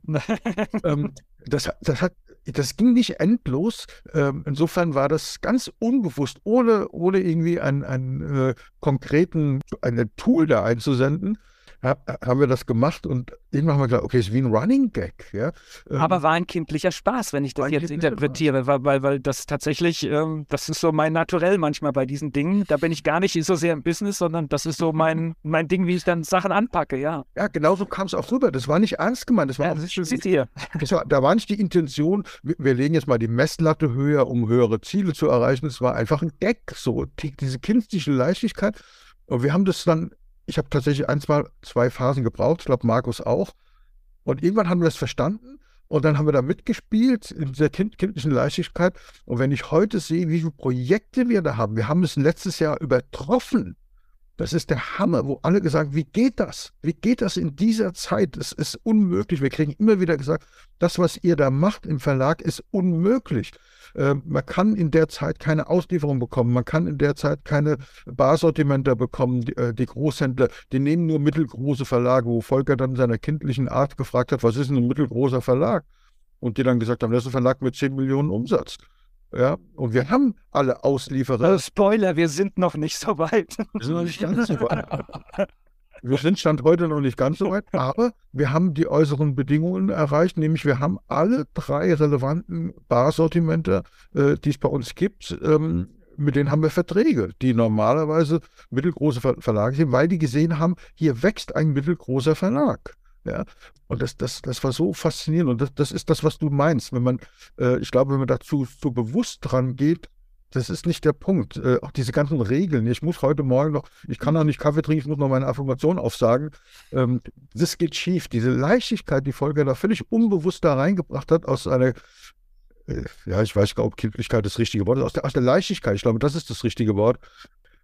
Das, das hat uns nach oben katapultiert ohne Ende.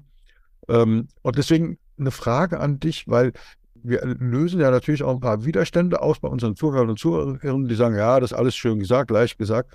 Und ich sage dir mal ein Beispiel, was ich mal gesagt bekommen habe an einer Stelle. Da gibt es ja diese Geschichte, äh, im Prinzip kann man das ja zusammenfassen, was du sagst, alles ist erreichbar. Ja, wenn du dir das vorstellen kannst, wenn du die Emotionen dazu kriegst, alles ist erreichbar.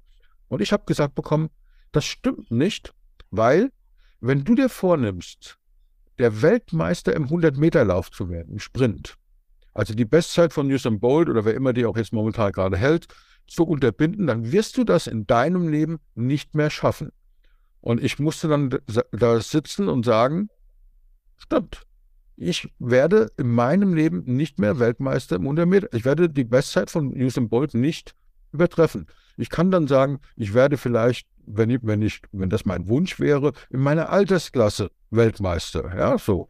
Äh, das vielleicht oder irgendwas. Aber ich werde den absoluten Weltrekord nicht, nicht, nicht mehr brechen. Egal wie sehr ich affirmiere, egal wie sehr ich trainiere, egal und alles das mir vorstelle, alles in, in, in die Wege leite, was, was antwortest du mir dann in dem Fall oder meinem Gesprächspartner, der mir das damals auf, äh, auf den Tisch gelegt hat, sagst du doch, doch, es ist alles möglich, du machst noch was verkehrt oder wie geht, wie geht man damit um mit, mit so einem äh, Argument?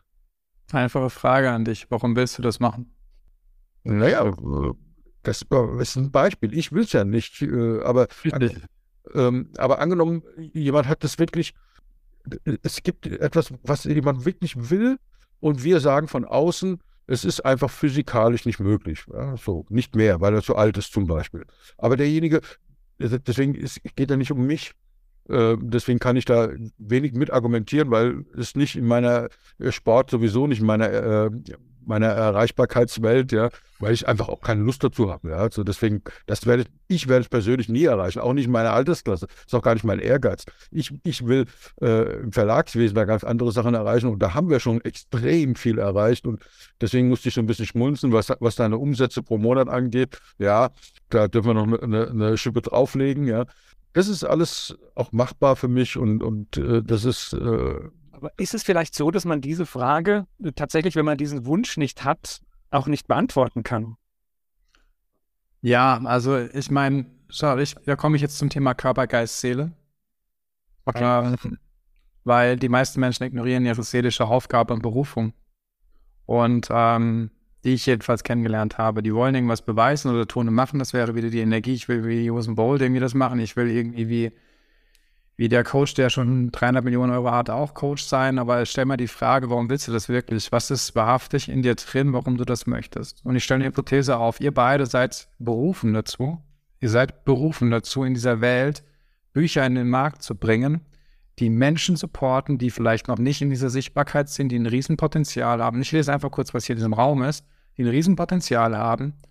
Ähm, und ihr habt den inneren Antrieb, weil ihr euch seelisch wünscht, dass diese Sichtbarkeit reflektiert. Und der Punkt ist, die Energie kommt von der Seele, die kommt von dem Energiesystem und dadurch habt ihr diese Energie. Das ist der innere Antrieb, kannst du nennen, wie du willst, aber es kommt aus dem Herz heraus. Und dadurch hast du eine ganz andere Kraft. Das ist nicht eine Kopfenergie, sondern es ist eine, es ist eine Herzenergie, die mit einer kindlichen Leichtigkeit gepaart super kraftvoll ist. Und was mir andere Menschen erzählen, was, was geht, was nicht geht, ist mir persönlich egal. Ich höre da schon drauf. Aber ich stelle mir die Frage, will ich diese Realität annehmen? Und damit mache ich den Raum auf.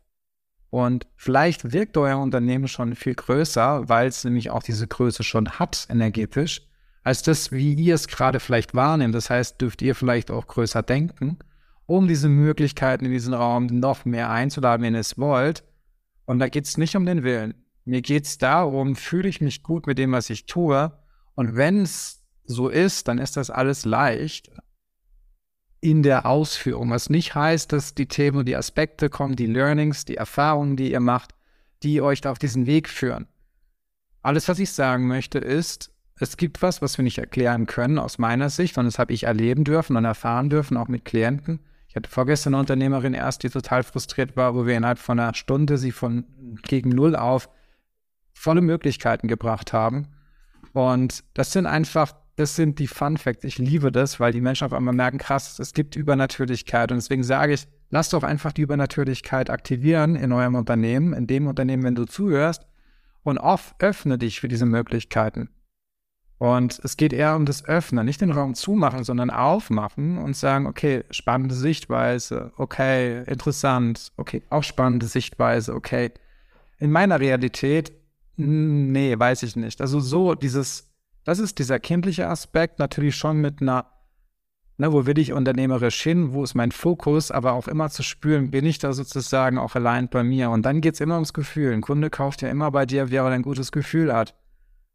Und da bin ich heute mittlerweile der Meinung, dieses ganze Druckverkauf, Verknappungsstrategien, alles, was da draußen gibt, wird es aus meiner Sicht in Zukunft nicht mehr geben.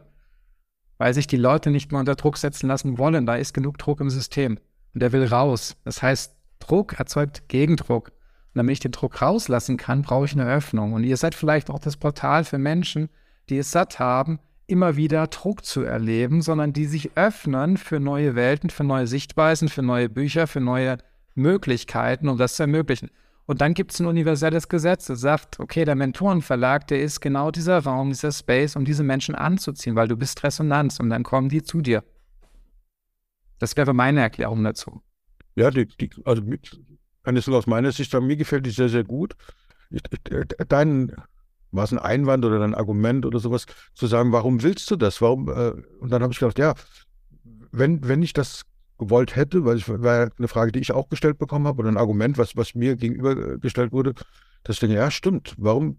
Vielleicht um berühmter zu sein äh, als Usain Bolt oder sowas. Also das sind nicht diese äh, intrinsischen Motivationen, sondern so nach außen was zu zeigen, ja, so äh, reich und berühmt zu werden sozusagen. Ja. Ähm, und äh, das kann schon sein. Und das haben wir im Verlag nicht. Äh, da ist, glaube ich, das Reich und berühmt eine Folge von dem, was wir machen. Ja, ist ein, ein Ergebnis davon. Also es sind, sind, schöne Bilder, die du da zeigtest und äh, die auch Mut machen, die auch unseren Zuhörern und Zuhörern Mut machen dürfen. Da, äh, ich finde den Begriff übersinnlich ist so spannend. Ich habe vorhin gesagt zum Volker, er sei verrückt. Und zwar ähm, jetzt haben die, die audiotiven Zuhörer den Nachteil, dass sie meine Geste nicht sehen. Also verrückt heißt ja nur zur Seite gerückt. Ja, also dass man sagt, es ist nicht dort, wo ich es erwarte, sondern es ist an, einer anderen Stelle. Es ist viel breiter, es ist äh, woanders, es öffnet neue Räume, um in deinen Worten zu sprechen. Ich suche noch ein Wort für übernatürlich, weil es oftmals in so eine Sch äh, Schublade reingesteckt wird, wo es äh, nach deiner Definition ja gar nicht hingehört, sondern es ist einfach größer. Ne? Es ist, ähm, ja, schön. Also, der, also ich, ich kann das Bild, was du vorhin, also er hat ein schönes Bild gemalt. Äh, Markus sagte, glaube ich, dass ich out of the box denke und du hast es weitergeführt ähm, und das ist auch so fühle ich mich auch, das ist, ich habe gar keine Box. Das, das war so mein Empfinden. Das, ja, und ich kann mit dem Bild gut leben, ja. Hey, ich fand das total spannend. Das ist jetzt vielleicht für den einen oder anderen, der diesem Podcast normalerweise folgt, eine, eine leichte Überforderung vielleicht, aber auch eine neue Welt. Ja, es ist, äh, das war ja unser Ansinnen, ähm, Menschen reinzuholen. Das machen wir ja normalerweise sehr selten. Aber wir haben es noch nie gemacht, oder? Wir haben es noch nie gemacht. Wir, wir haben es noch nie gemacht, genau. Ja, stimmt. Ich, äh, was mit selten meinte, dass selbst auch ich sehr selten in andere ja. Podcasts reingehe. Ja. Ähm, das stimmt, aber in, de, in dem Punkt äh, haben wir gesagt, wir, wir, holen mal Leute rein, die uns beeinflussen, die, die, die was zu sagen haben. Und da hat Volker direkt gesagt, du lass uns Timo dazu holen. Das, äh, der, der, hat was mit mir gemacht. Ja. Ähm, fand ich, ich fand es sehr, sehr cool und äh, eine schöne Sichtweise. Und es geht ja auch darum, dass äh, unser Format heißt ja Unternehmer Academy Podcast, Unternehmer Academy. Das heißt, als Unternehmer, ich glaube ja fest daran, dass wir in unserer Gesellschaft mehr erfolgreiche Unternehmer und Unternehmerinnen brauchen. Und dafür mache ich alles. Ähm, und da hast du, äh, du kommst ja aus dieser Unternehmersicht, du hast ja ganz, ganz viele Unternehmer als, als Kunden oder fast nur Unternehmer als Kunden. Du bist ja nicht dieser private, vielleicht hast du auch den einen oder anderen privat, aber bei dir geht es vor allen Dingen um diese Unternehmerkontexte. Und deswegen passt das natürlich perfekt dort rein, zu sagen, neben dem, was man so alles tun kann in der Betriebswirtschaft, im Businessplan und und und, guck auch mal dahin, das gehört dazu. Äh, und das ist schön, schön dargestellt und ich glaube, man kann es nehmen, um mal so auszudrücken. Auch wenn jemand sagt, naja, ich muss jetzt nicht auf die nächste Esoterikmesse gehen, aber das kann ich nehmen für mich. Nein, ich, ich kann immer nur einfach äh, dazu raten, wenn man ganz, ganz viele Dinge gemacht hat, ähm, dann lohnt es sich vielleicht auch in eine Ecke zu gucken, die man ausgelassen hat. Ja, und das ist manchmal vielleicht eine sehr effiziente Ecke. Ja, und da ist mein, mein wissenschaftlicher Blick, ähm, was ein schöner Spruch ist, die Wissenschaft ist immer der neueste Stand der Irrtümer. Ja? Ähm, und, und deswegen, deswegen, bin ich auch immer so gegen, gegen Erklärungen. Äh, es, bra es, braucht da keine Erklärung. Die Wissenschaft äh, äh Stand heute kann sich nicht erklären. Und da halte ich es lieber mit, mit den Asiaten, die im Taoismus sagen, ähm, dass das Tao ist das Unsagbare, also das, wofür wir keine Worte haben. Und das ist ein wunderbares Bild für mich. Äh, da reden wir nachher nochmal äh, mit unserem nächsten Gast drüber. Das ist ein wunderbares Bild, was mir damals unglaublich geholfen hat, dass ich gesagt ja, ich muss raus aus dieser, ich darf raus aus dieser Geschichte, dass ich alles erklären muss, dass ich für alles Worte finden muss. Ähm, zum Beispiel, äh, weil du sagst Körper, Geist, Seele. Ja? Ich spiele dieses Spiel manchmal mit, mit Menschen, dass ich sage, also was Körper ist, weißt du, was Geist ist auch, erklär mal Seele. Ja, was ist da der Unterschied? Ähm, und dann sagen die ja, alles, was unabhängig von, von Raum und Zeit ist, ist ja, ja äh, wir leben in einer Welt, die von Raum und Zeit geprägt ist. Wie erklärst du Raum, äh, unabhängig sein äh, von Raum und Zeit? Und das ist mit diesem Bild, dieses Tao, dieses Unsagbare, dieses Unaussprechliche, wunderbar definiert. Wir müssen es nicht definieren, wir müssen es nicht erklären. Ähm, und äh, trotzdem wirken die Dinge.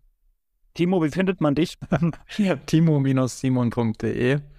Und ich wollte noch ergänzen kurz was sagen dazu. Ähm, meine Realität ist es so, dass in Zukunft Unternehmer genau das machen, dass sie ähm, mit Leichtigkeit und mit Herzlichkeit äh, ihr Unternehmen aufbauen und sich die Freiheit gönnen, ihr Leben so zu leben, wie sie es wahrhaftig wirklich wollen und sich von inneren Abhängigkeiten lösen, weil das ist das, was ich in Wahrheit mache. Ähm, die emotionale Abhängigkeit zu lösen von allem Möglichen, ob es Beziehungen ist, Geld ist, Unternehmertum ist. Weil wenn du frei bist, dann ist es leicht, weil du hast keine Anhaftung mehr. Und das ist das, was mein Wunsch ist. Und ähm, das finde ich auch wunderbar schön. Ich habe heute das Bild, das könnt ihr nicht sehen im Podcast, aber ich sehe Thomas so ein bisschen wie Star Trek heute. Ich habe keine Ahnung warum. Ähm, mit so einem Mittel, es sieht so aus. das ist doch für mich so irgendwie die Schaltzentrale heute. Um, Sailing. Boating. ähm, genau. Ich wollte dir einfach nur sagen, ich, vor mehreren Jahren habe ich da auch nicht dran geglaubt, habe dann irgendwann über den Weg von Joe Dispenza, gibt es ja wunderbare Autoren, die vielleicht auch dann beim Mentorenverlag äh, zu finden sind, äh, wo man über das Thema Wissenschaft, äh, Spiritualität und Bewusstsein Zugang findet. Und ähm, ich glaube, mehr Menschen brauchen das ähm, und dürfen das erleben. Genau. Und ja, wir warten nur auf das Buch von Timo Simon im Mental Media Verlag. Genau. genau. Ja, das stimmt. Und ähm, ich finde es toll, dass du hier deinen Input reingebracht hast. Äh, ich persönlich durfte auch wieder viel lernen. Ich glaube, unseren Zuhörern und Zuhörern geht es genauso. Und vielleicht darf ich ein klein bisschen was auch, äh, äh, ich glaube, Folge hat auch gezuckt. Ähm, du hast gesagt, deine, deine Internetadresse sei äh, Timo ähm, und ich will es jetzt gar nicht aussprechen, mein Vorschlag, mein Angebot für dich ist es, weil ich habe eben den Eindruck gehabt, dass du uns verbunden hast, dass du ein, ein Bindeglied warst. Äh, und äh, ich würde das, ich versuche mich auch immer so zu disziplinieren, dass, dass mir das fällt mir auch von Mal zu Mal leichter und ich weiß, dass es anderen Menschen auch so geht. Mein Vorschlag ist, dass deine ähm, Domain, deine Internetadresse äh, Timo Bindestrich Simon ist. Weil du, du bist ein, ein verbindendes äh, Element und kein, kein Minuselement. So.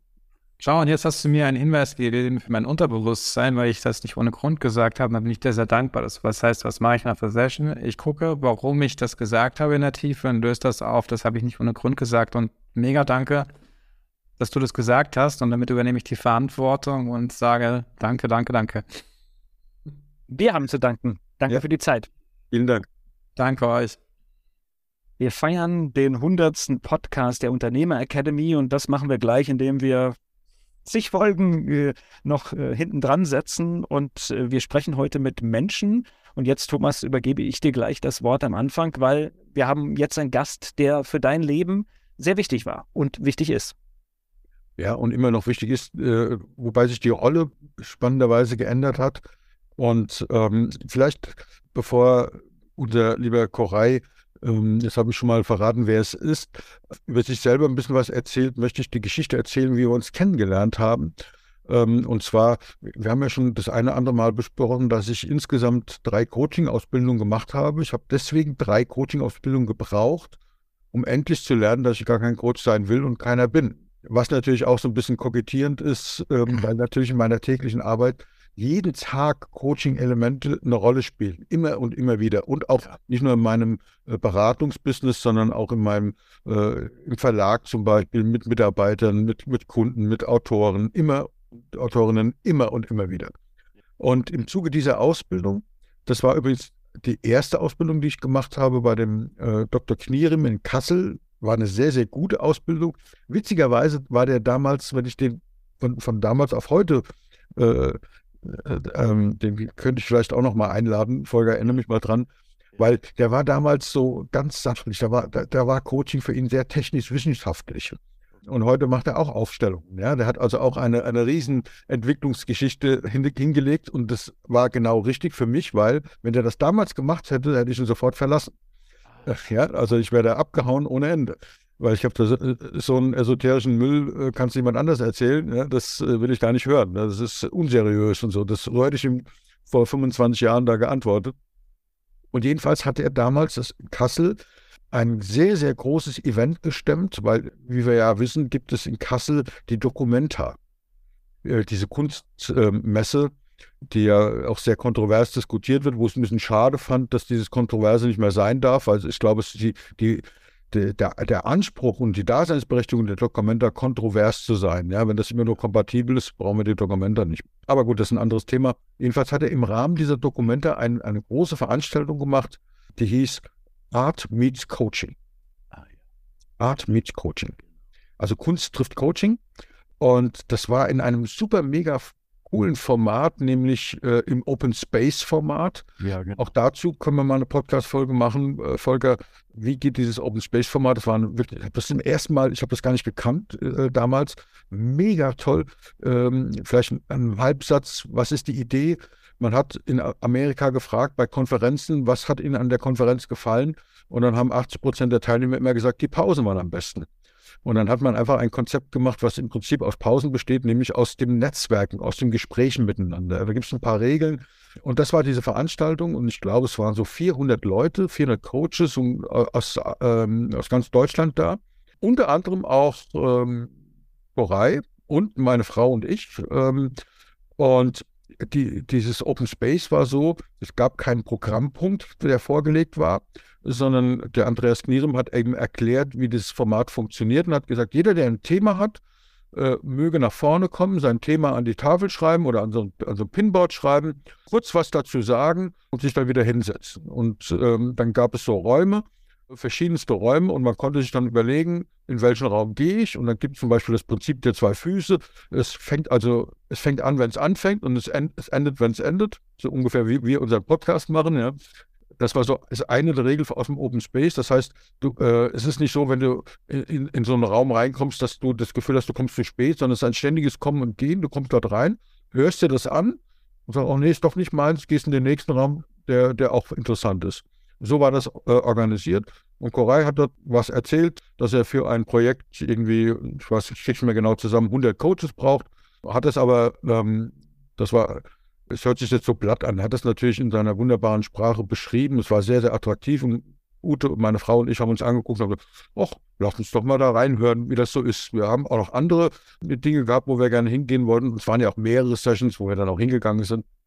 Jedenfalls sind wir in diesen Raum gegangen und ich habe wieder, der Zufall es so will, ja, was uns so zufällt, ich durfte dann neben Koray sitzen, weil da äh, vorne wollte keiner sitzen und meine Frau und ich haben uns neben ihn gesetzt und haben ihm dazugehört. Und dann äh, haben wir uns äh, sehr gut unterhalten und ich habe dann auch erzählt von, von meinem Hobby, nämlich Häuser bauen. Äh, wie, wie funktioniert das äh, energiereiche Orte und zwar energetisch reich, also nicht im Sinne von Energiesparen und Stromsparen und, und, und äh, Erdgas sparen, sondern im Sinne von äh, förderlicher Energie für den Menschen, äh, Räume und, und Häuser zu gestalten. Und jedenfalls war auch Ute, auf deren Gefühl ich mich schon damals extrem gut verlassen konnte. Er dachte, oh, das ist ja ein faszinierender Typ. Das ist ja, was ist das denn? Und ja, und äh, so sind wir zusammengekommen und zwar von Anfang an eine besondere Verbindung, zumindest habe ich so empfunden. Äh, weiß nicht, Corinne, du wirst gleich was dazu sagen, ob du es auch so empfunden hast. Jedenfalls äh, gab es da eine Ausbildung äh, zum Coach und ich hatte ja erst eine zu dem Zeitpunkt bei, bei Professor Knieren gerade abgeschlossen und habe gedacht, naja, auf zwei Beinen steht man besser. Und natürlich habe ich mich angemeldet für diese sehr, sehr umfangreiche, gesamtheitliche, ganzheitliche Ausbildung bei Koray, die über ein Jahr ging. Was mir damals besonders gut gefallen hat, war die Verbindung zwischen Ost und West. Also es waren ganz klassische westliche, ja, sachliche Themen. Es war aber auch für mich damals spooky-Themen dabei, äh, sozusagen aus der, aus der östlichen, dem östlichen Weisheitssystem, wo ich damals noch gar nicht mit anfangen konnte, die mich aber mega beeindruckt haben. Und so habe ich Koray kennengelernt. Und ähm, was sich im Laufe der Zeit geändert hat, ist, dass wir, du warst damals Koray, deswegen bist du auch hier dabei, mein Lehrer, mein Mentor, mein Coach, mein Supervisor. Und es hat sich dann gewandelt, ergänzt zu einer Freundschaft.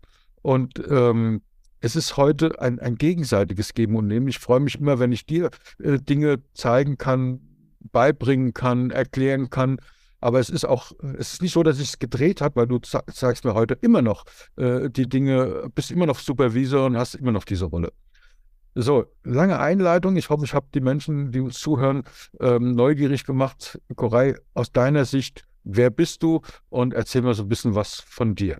Am besten ist ja, wenn die Schüler nicht die Schande des Lehrers oder Meisters werden, sondern die Kronprinzen. Und du bist der Oberkronprinz für mich geworden. Und so hat sich das entwickelt. Ich würde eher sagen, entwickelt und nicht gedreht. Und ich profitiere seit langem unglaublich von dir, weil du äh, Begabungen hast, die mir völlig fremd sind. Aber da kann ich hingucken und sagen, wow. Und weil du bist einer der ganz wenigen, die das, was sie sagen, auch tun. Ich hatte jahrelang niemanden kennengelernt, auch mich selber nicht, der das, was er sagte, auch tat. Und als ich in einer persönlichen Krise drei Jahre alleine im im Wald gewohnt habe, in einem kleinen Häuschen, also nicht im Wald, aber in einem Wald, ganz allein, ohne Medien, ohne äh, Zeitschriften oder Fernsehen und so, da habe ich zufällig einen, zufällig, ja, einen Zen-Mönch kennengelernt. Und der tat genau das, was er sagte. Allerdings sagte er nicht viel, aber das bisschen tat er auch. Und das hat mich total beeindruckt war mir ein Spiegel meiner selbst. Und dann wollte ich mehr wissen und da hat er nur gesagt, komm in meinen Tempel. Oh, bin ich in seinen Tempel, sehr früh morgens, und da hat er nur gesagt, setz dich hin. Das war alles. Und dann habe ich das beobachtet. Das führte später dazu, dass ich eine Zen-Ausbildung auch in Japan gemacht habe und dann zum Dharma-Nachfolger ernannt wurde. Ja, wer ich bin, hast du mich gefragt. Ich habe keine Ahnung. Ich weiß es nicht. Das musst du sagen. Ich liebe diese Antworten. ja, äh, Volker, genau. Wir lieben beide diese Antworten. Das ist, äh, das ist sensationell. Ähm, was ich unter anderem von dir gelernt habe, ist diese absolute Klarheit. Und du, du, du bekommst einen Spagat hin, den ich so in dieser Deutlichkeit tatsächlich in meiner Wahrnehmung noch nie kennengelernt habe. Du kannst jemanden wirklich ganz ich sage jetzt mal brutal, die Wahrheit sagen und er nimmt das dankbar an. Ähm, ich erinnere mich an eine Szene, die das vielleicht super gut beschreibt. Ähm, da waren, waren wir in einem größeren Kreis und du hattest ähm, erzählt ähm, über das Enneagramm, über die, die neuen Charaktertypen. Ja. Und hast dort als Beispiel die, äh, von, weil du ja wusstest, wer, wer da im Publikum sitzt, wer waren ja die Teilnehmer äh, von, von, deiner, von deiner Ausbildung. Ja. Äh, es waren aber noch mehr Leute dabei. Jedenfalls äh, hast du von denen, die du es wusstest, die, die, als Beispiel genommen. Also das zum Beispiel ist eine 2, das ist eine 7 und so weiter. Ähm, übrigens, ohne uns zu fragen, ob du das machen darfst. Ja? Und du hast ein, ein, eine, eine, eine, eine junge Dame, oder nee, so jung war sie nicht mehr, jedenfalls eine Dame, eine Frau als zwei identifiziert und hast natürlich, das ist ja die, der Charme äh, des Enneagramms, ihre Fallen und, äh, und, und ihre Wurzelsünden ganz klar gemacht und hast ihr so diese negativen Aspekte, die ja das Enneagramm zeigt, weil es unsere Aufgabe ist, uns herauszuentwickeln, ganz, ganz deutlich gemacht.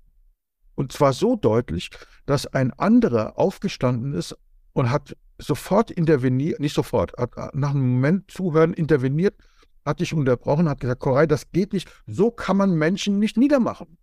Auf gar keinen Fall. Worauf dann die, die, die Frau interveniert hat und hat gesagt, ich weiß nicht, was du willst, ich finde es toll, ich bin so, ich bin sehr dankbar ähm, und äh, Koray, bitte mach weiter. Also, und, und, und, du hast dann die Gelegenheit genutzt und hast gesagt, so, und hier habt ihr ein lebendiges Beispiel von einer Acht die nämlich die, ähm, die, kämpft für die Gerechtigkeit, auch wenn derjenige, um den es geht, äh, das gar nicht will und auch nicht braucht. Und das war für mich so ein, das, diese Szene, die werde ich nie vergessen, weil das so, so, so, ein, so ein Bild war, dass alle, nicht alle, aber viele denken, wow, das ist aber jetzt harter Tubak, ja. Kann man mit Menschen so umgehen? Aber ohne dass ähm, andere sagen dann dazu, es ist liebevoll gemeint oder nimm es nicht so persönlich, aber ich sage dir jetzt mal die Wahrheit oder so, ja. Das machst du nicht. Du sagst es einfach und es kommt bei, bei dem, den es trifft, so an, dass der merkt, es ist liebvoll, es ist wertschätzend, auch wenn die anderen das nicht mitkriegen, aber es muss ja nicht sein. Es ist dir, ich habe immer den Eindruck, es ist dir egal. Und, und diese Haltung finde ich so grandios. Ich habe da, glaube ich, unbewusst vieles übernommen aber deine, deine Größe äh, habe ich noch lange nicht erreicht. Ich glaube, die werde ich auch nie erreichen. Da bist du ein großes Vorbild und einzigartig. Und das beschreibt dich als Mensch. Du bist sehr, sehr klar äh, in dem, was du sagst. Ähm, das, ich habe noch nie so einen Menschen kennengelernt. Ich finde das fantastisch. Und äh, Volker hatte dich ja vorher nicht äh, äh, äh, gekannt. Und vielleicht erzählt er von, von dieser einen Geschichte, wo wir. Die, die, die, du weißt, dass ich, dass ich sie jetzt im Kopf habe. Muss ja. man auch gar nicht, muss man gar nicht bis ins Detail erklären, aber das erste war ein Online-Meeting, wo, wo wir uns auch gesehen haben. Und du hast, ich nenne es mal ganz vorsichtig, den wunden Punkt einer Person sofort erkannt und äh, mit voller Wucht auch ein bisschen gepiekst. Kannst du mich äh, erinnern, bitte? Wir haben so eine Session gemacht, da ging es um einen Fernsehmoderator. Ach so, und, ja. Ja, und du hast sofort gesagt, äh, wir, brauchen das hier, glaube ich, gar nicht auszubreiten, um was es da genau ging, aber ich fand das sehr witzig. Du hast sofort diese wunde Stelle erkannt. Und jetzt wäre meine Tendenz, ach, guck, ich mache den Bogen drum und versuche das irgendwie einfach auszulassen. Ähm, und du bist richtig rein. Ja.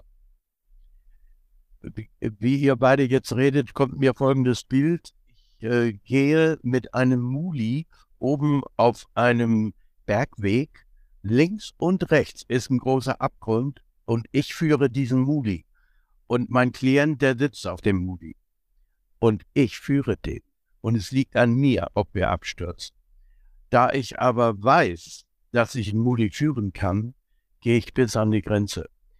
Und so mache ich das seit 35 Jahren, weil ich so bin. Das lernt man ja nicht auf der Uni, aber ich bin einfach so. Ich bilde mir auch nichts drauf ich bin deswegen weder stolz noch sonst etwas, höchstens dankbar. Und weil ich damit authentisch bin, ist das für jeden, nicht nur für mich, auch gleichzeitig das Geheimnis des Erfolgs, nämlich sei wie du bist und verstell dich. Und ich bin kein Thomas Göller und ich bin auch kein Volker, ich bin ich und ihr seid ihr. Und in der Kombination, was einer nicht kann, kann ein Team. Und da sind wir ein Team. Und das freut mich, dass das Schicksal mich mit euch bekannt gemacht hat. Ich bin aber es, voll, voller Freude. Aber es ist doch trotzdem eine Gabe, solche Dinge aushalten zu können. Also, weißt du, was ich meine? Das ist, äh, ich versuche manchmal, äh, ich bin eine Sieben, ne? das, das merkst du jetzt ja. schon. Ne? Ich versuche dann die unangenehmen Dinge vielleicht äh, auszuweichen oder sagen, oh, muss das jetzt sein? Jetzt, jetzt kenne ich mich gar nicht so gut im Enneagramm aus. Jetzt weiß ich gar nicht, was er für eine Nummer ist. Aber ähm, es ist auf alle Fälle voll rein, ne? Wenn du wissen willst, was ich für eine Nummer bin, dann guck, wie ich wohne. Dann weißt du. Bei Thomas, ich, beim, guck, doch, guck doch, was hinter mir ist. Wenn, wenn ich die Kamera, äh, guck mal, ich äh, richte die Kamera nur mal eben auf meine Decke, also ja. die, die Zimmerdecke. Guck mal, das ist die Zimmerdecke. Wo andere Leute eine weiße Wand haben, ich lauter Sachen. So, der gute Mentor, der gute Coach, der kann drei Dinge. Und ihm ist das auch bewusst. Erstens, er identifiziert sich mit gar nichts. Zweitens, er projiziert auch nichts. Und drittens, er introvertiert auch nicht. Identifizieren heißt, mein Klient hat irgendein Problem und das tut mir dann mit weh. Nein. Ich bin wie ein Zahnarzt. Ich sage, hinsetzen, Mund auf. Und wenn der raus ist, ist es für mich erledigt. Ich, ne, ich übernehme gar nichts. Das Problem vieler Mentoren oder Coaches ist, denen tut weh, was unter was der Klient leidet. Zweitens, die Introversion. Das ist Heimkino. Der Klient erzählt irgendwas oder die Medien erzählen irgendwas und der macht die Augen zu und verarbeitet das. Das tue ich nicht. Deswegen bin ich auch nicht geimpft. Deswegen kann mich keiner impfen. Also das ist jetzt nur ein Beispiel. Die dritte Variante äh, Kraft ist Projektion. Das ist eine Meinung. Eine Meinung heißt so, weil es mein ist. Allerdings hat das überwiegend nichts mit der Wirklichkeit zu tun. Das sind alles nur Illusionen. Die Wirklichkeit ist anders. Die Wirklichkeit ist nämlich so wie die Natur und nicht, was wir daraus machen. Und da ich mich weitgehend von Paradigmen befreie, immer weiter, da habe ich schon Bücher drüber geschrieben, begegnen mir grundsätzlich Klienten mit einer Meinung, die interessiert mich nicht, die ist sowieso falsch. Das sage ich denen schon, wenn die sich bei mir hinsetzen. Sage ich, hör auf, von dir zu erzählen. Ja, kann ich bestätigen. Was, was passiert, passiert gleich in den ersten Sekunden. Ja. Ach so, ja. Das ist neulich passiert am Telefon. Da habe ich gesagt, du, ich habe keinen Bock mir deine Geschichte anzuhören, das stimmt sowieso alles nicht. Und habe aufgelegt. Da hat der einen Tag später angerufen und mir einen Riesenauftrag. Weil er gesagt hat, ich hatte schon viele Therapeuten, die labern und labern. Und, und dann war der hier, dann habe ich einen Frieding-Test gemacht, eine kleine Aufstellung. Fertig. Genau. Die Lösungen können so einfach sein, ne? können, ja, wenn man das äh, weiß. Ne? Ich weiß, ist, ist, ist heute irgendwie in unserer Podcast-Folge hier immer, immer wieder Thema. Ich, ich mag auf die Zahlen hinten nochmal kurz eingehen. Dieses Enneagramm, magst du? Ich, ich, kannte es gar nicht. Ich war dann aber ähm, sehr erschrocken, als ich meine Auswertung gelesen habe. Und ich muss es halt auch voll und ganz eingestehen, das trifft voll zu. Also erklären tue ich das jetzt in drei Sätzen rein wissenschaftlich und dann gehe ich die, über die Brücke zum Seelischen. Wissenschaftlich ist es so. Wir können diese Welt erklären, weil sie aus natürlichen, stabilen Elementen zusammengesetzt ist. Das ist das Periodensystem. Im Periodensystem ist das alles geordnet von den Chemikern, Biologen, Medizinern und Physikern nach der Anzahl der Protonen im Atomkern. Und weil Wasserstoff einen Proton hat, ist das auch Nummer eins. Und weil Gold 79 äh, Protonen im Atomkern hat, ist das auf Nummer 79. Um es kurz zu machen, es gibt 83. Alle, die darüber hinausgehen, sind von Menschen künstlich entwickelt, sind erstens instabil und zweitens radioaktiv. Über die rede ich jetzt nicht. Ich rede über die 83, die in der Liste stehen, weil Gott die gemacht hat oder Natur oder Universum die gemacht hat. Und bei denen gibt es kein mit 43 und keins mit 61. Das hat die Natur nicht gewollt. Das lehnt die Natur ab. Wenn man Technetium 43 oder Prometium 61 herstellt künstlich, zerfällt das sofort in Molybden. Geht also nicht. So, jetzt sind wir da bei der Wissenschaft. Fakt ist, alles, was es gibt, das ganze Sonnensystem und die Milchstraße, besteht aus einer Kombination von 81 natürlichen, stabilen Elementen. So, wenn du jetzt das Ganze, also 1 durch 81 teilst, wenn du jetzt sagst, also das Ganze, die Welt, geteilt durch ihre Bestandteile, 1 durch 81, kann man das sehen? Ja. Dann bitte glaub jetzt in dem Moment mal, äh, kannst es ja nachher mal nachrechnen, da kommt raus 0,012355678 und so weiter. Was haben wir da? Da haben wir unser Dezimalsystem. Nämlich neun Zahlen, 1, 2, 3, 4, 5, 6, 7, 8, 9 und die Null. Das ist eine neue Ebene darzustellen. Neun heißt auf Griechisch Enia. Das ist einfach, wenn die Griechen zählen. Enia ist neun. Alles auf der Welt, aber wirklich alles Materielle, besteht aus dieser Neunheit. Alles, gibt keinen Unterschied. Wenn also alles Materielle aus der Neunheit besteht, kamen einige Lebenslehrer in der Historie auf die Idee, dann könnte das ja auch seelisch sein. Genau. Also braucht es, ich nenne das mal 81 Vorstellungen, die sind wie so Filter vorgestellt. Also hier, hier ist ein Auge und der will jetzt die Realität angucken aber da stehen ja lauter seine Vorstellungen, deswegen heißen die so. Um diese Vorstellungen zu befreien und die Wirklichkeit dahinter zu sehen, äh, gibt es nur zwei Übungen, die man auch nicht auf der Uni lernt. Das ist Kontemplation oder Meditation. Und auf die Art bin ich dann zum Zen gekommen, weil da wird viel meditiert. Und der Sinn ist einfach nur, räum alle deine Vorstellungen weg und erkenne alles, wie es ist. Und wer das schafft, das nennt man Erleuchtung. Erleuchtung ist diese Welt zu verstehen, wie sie ist. Ohne Meinung, weil die ist so. Fertig. Und Menschen sind so. Und mir hat schon mal einer gesagt, man kann aber Menschen nicht in Schubladen tun. Ich sage, okay, bist du Mann oder Frau? Man kann doch Menschen nicht in Schubladen tun. Es ist das wenigste wären mal zwei Schubladen. Gibt aber 81.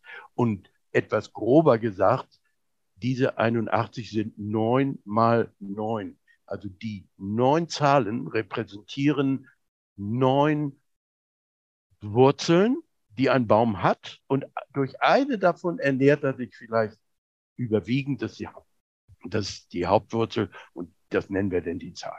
Und so ist jeder erstmal eine Zahl ab seinem zehnten Lebensjahr. Und das ist nicht genetisch, so wie die Biostrukturanalyse. Das ist genetisch. Äh, Thomas, du hast braune Augen, ich habe äh, grau-grüne Augen. Äh, das können wir nicht wegtrainieren, das ist so. Aber überlegen wir mal, was hat deine Mutter für ein Kind gewollt, als sie dich geboren hat? Oder Volker oder meine Mutter, ja? Also meine Mutter, die wir vor ein paar Tagen beerdigt haben, die wollte ein intelligentes, erfolgreiches, hübsches Kind. Und als ich dann in den Spiegel geguckt habe, als ich erwachsen war, habe ich gedacht, ach, die arme Mutter. Und was aus uns geworden ist, das Psychologische, das Seelische, das ist das Enneagramm. Und da sind wir zuerst in einer dieser neun Nummern. Nummer sieben, Nummer sieben, guck dich um, dann weißt du es. Und diese haben noch neun Stufen. Also drei pathologisch, so schadest du dir und anderen. Drei normal, so sind die meisten Siebener, die es gibt. Und drei entwickelt, so sind Siebener bis zur Erleuchtung. Und der erleuchtete Siebener, der unterscheidet sich auch nicht mehr von anderen, weil auf der obersten Stufe, der, der die Welt erfasst, da spielt keine. Und einige haben das geschafft, das sind Religionsstifter oder Genies oder äh, Leonardo da Vinci oder Siddhartha Gautama, den man dann Buddha nannte, meinetwegen auch Jesus, der zum Christus wurde. Und der Dalai Lama ist kurz davor, aber auch noch nicht ganz. Den habe ich nämlich ein paar Mal getroffen und ich fand es ganz toll, dass er auch noch nicht ganz oben ist. Ja, und wenn einer die Welt ein wenig besser machen will, dann sollte er erstmal durch sein eigenes Haus gehen. Das ist das Enneagramm. Und das Besondere am Enneagramm, jetzt sage ich einen Satz, den ich von dir, Thomas, übernehme, weil er einfach toll ist. Nämlich, es gibt viele Persönlichkeitstests und die sind alle gut, weil sie stimmen. Das nützt uns aber nichts. Denn du liest dann, was stimmt aber du müsstest ja jetzt auch mal einen Hinweis kriegen, was ist dein nächster Schritt, um völlig erleuchtet und vervollkommnet zu sein. Und das macht das Enneagramm. Das machen die anderen nicht. Ob Disk oder Reisprofil oder was es alles nicht oder Big Five, keiner macht das. Auch nicht Struktogramm. Enneagramm sagt dir genau, wer du bist, in welcher Falle du hockst, was deine Begrenzung ist, was deine Probleme sind, die du immer und immer wieder hast und was zu tun ist, um da rauszukommen. Thomas, du nutzt das in der Beratung, ne? Jeden, äh, jedes Mal intensiv. Ich benutze beide Dinge, weil, weil die Persönlichkeit äh, besteht eben aus diesen zwei Ebenen, nämlich dem genetischen Anteil und dem ähm, äh, psychologischen Anteil. Und es ist völlig müßig, darüber zu diskutieren, wie viel Prozent das eine und das andere ist, spielt keine Rolle. Tatsache ist, dass beides uns, unser Leben beeinflusst. Natürlich ist, äh, wenn man es mal ganz platt sagt, ein introvertierter Mensch äh, wenn ich dem beibringe, als Verkäufer äh, auf den Mainzer Domplatz zu gehen, auf den, auf den Bierkasten sich zu stellen und laut zu schreien, der wird nie erfolgreich werden. Der kriegt ja schon bei dem Gedanken daran Schweißen aus der Hände. Ja? Ähm, das, trotzdem kann der ein erfolgreicher Verkäufer werden, indem er halt andere Dinge macht, die, die seinem Temperament äh, entsprechen. Das ist, äh, das ist so die, diese eine Sichtweise und eben die andere Sichtweise ist das, was, wir von außen durch Erziehung, Kultur und, und Erfahrungen äh, beigebracht bekommen. Wir nennen das halt die psychologischen äh, Aspekte. Und da ist es so, dass wir da natürlich die Aufgabe haben, das weiterzuentwickeln. Und deswegen mögen auch viele Menschen das Enneagramm nicht, weil es wirklich ein hässlich blank polierter Spiegel ist. Der zeigt uns unsere, unsere Fallen, unsere unsere Sünden, unsere Stolperbananen, über die wir äh, stolpern, stolpern. Und das ist das, äh, Correa, hast du recht, was ich immer sage, was nützt mir ein, eine, eine Analyse, wo ich sage, ja, guck mal, wie gut die stimmt, hundertprozentig, so bin ich. Ja, das weiß ich. Ich weiß, wie ich bin. Ich will wissen, was ich tun muss, um mich weiterzuentwickeln, um die nächste Stufe zu erreichen. Das ist das, was mich interessiert. Und ähm, Volker, du hast eben vielleicht äh, mitgekriegt, äh, wo ich, woher ich diese, äh, dieses Spiel mit den Worten habe. Ja, ähm, diese Vorstellung. Ja. Ähm, wenn wir einfach unsere Sprache mal auseinandernehmen, das ist tatsächlich, das machen auch andere Menschen, da weiß ich mittlerweile bei Koreismus das erste Mal so massiv auf. Ich hätte damals von Anfang, wenn ich es geahnt hätte von Anfang an, hätte ich ein kleines Lexikon machen müssen, ähm, was jedes einzelne Wort äh, bedeutet. Weil Korea hat so viele von diesen Dingen da drauf. Ja, Vorstellung ist, äh, das passt perfekt zu Zufall halt. Also ja, das ich hab, habe gerade, ich habe es gerade wahrgenommen, ja. Ja, genau. Und, und das ist ja das Spiel, was wir immer miteinander spielen, dass, dass wir uns gegenseitig aufmerksam machen auf diese Worte. Was heißen die denn eigentlich? Was bedeuten die? Und äh, das habe ich von Koray gelernt, dass, dass er wirklich die Worte nicht auf die Waagschale legt im Sinne von Haarspalterei, sondern was ist damit wirklich gemeint? Was bedeutet das?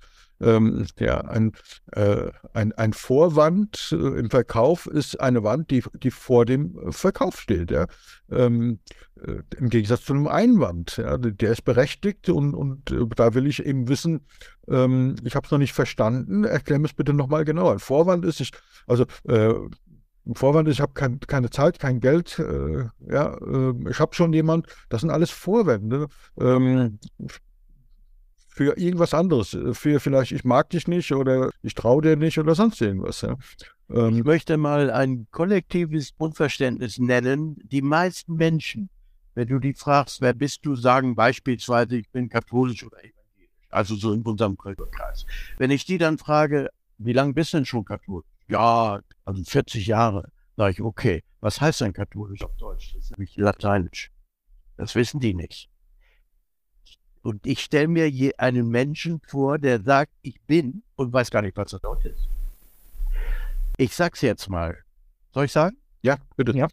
Die Katholen sind völlig enttäuscht, wenn die hören, was das ist. Katholisch heißt auf Deutsch allgemein. das ist alles. Okay, ist aber ganz schön eigentlich. Ja, das ist historisch auch klar, weil eines Tages entstand das Christentum und so weiter. Und es gab nur dieses eine. Das hat sich später mit Luther getrennt und dann noch Unterschulen bis zu den Zeugen Jehovas und so. Also, und evangelisch heißt auf Deutsch die frohe Botschaft. Das ist alles. Ich bin katholisch heißt, ich bin ganz allgemein.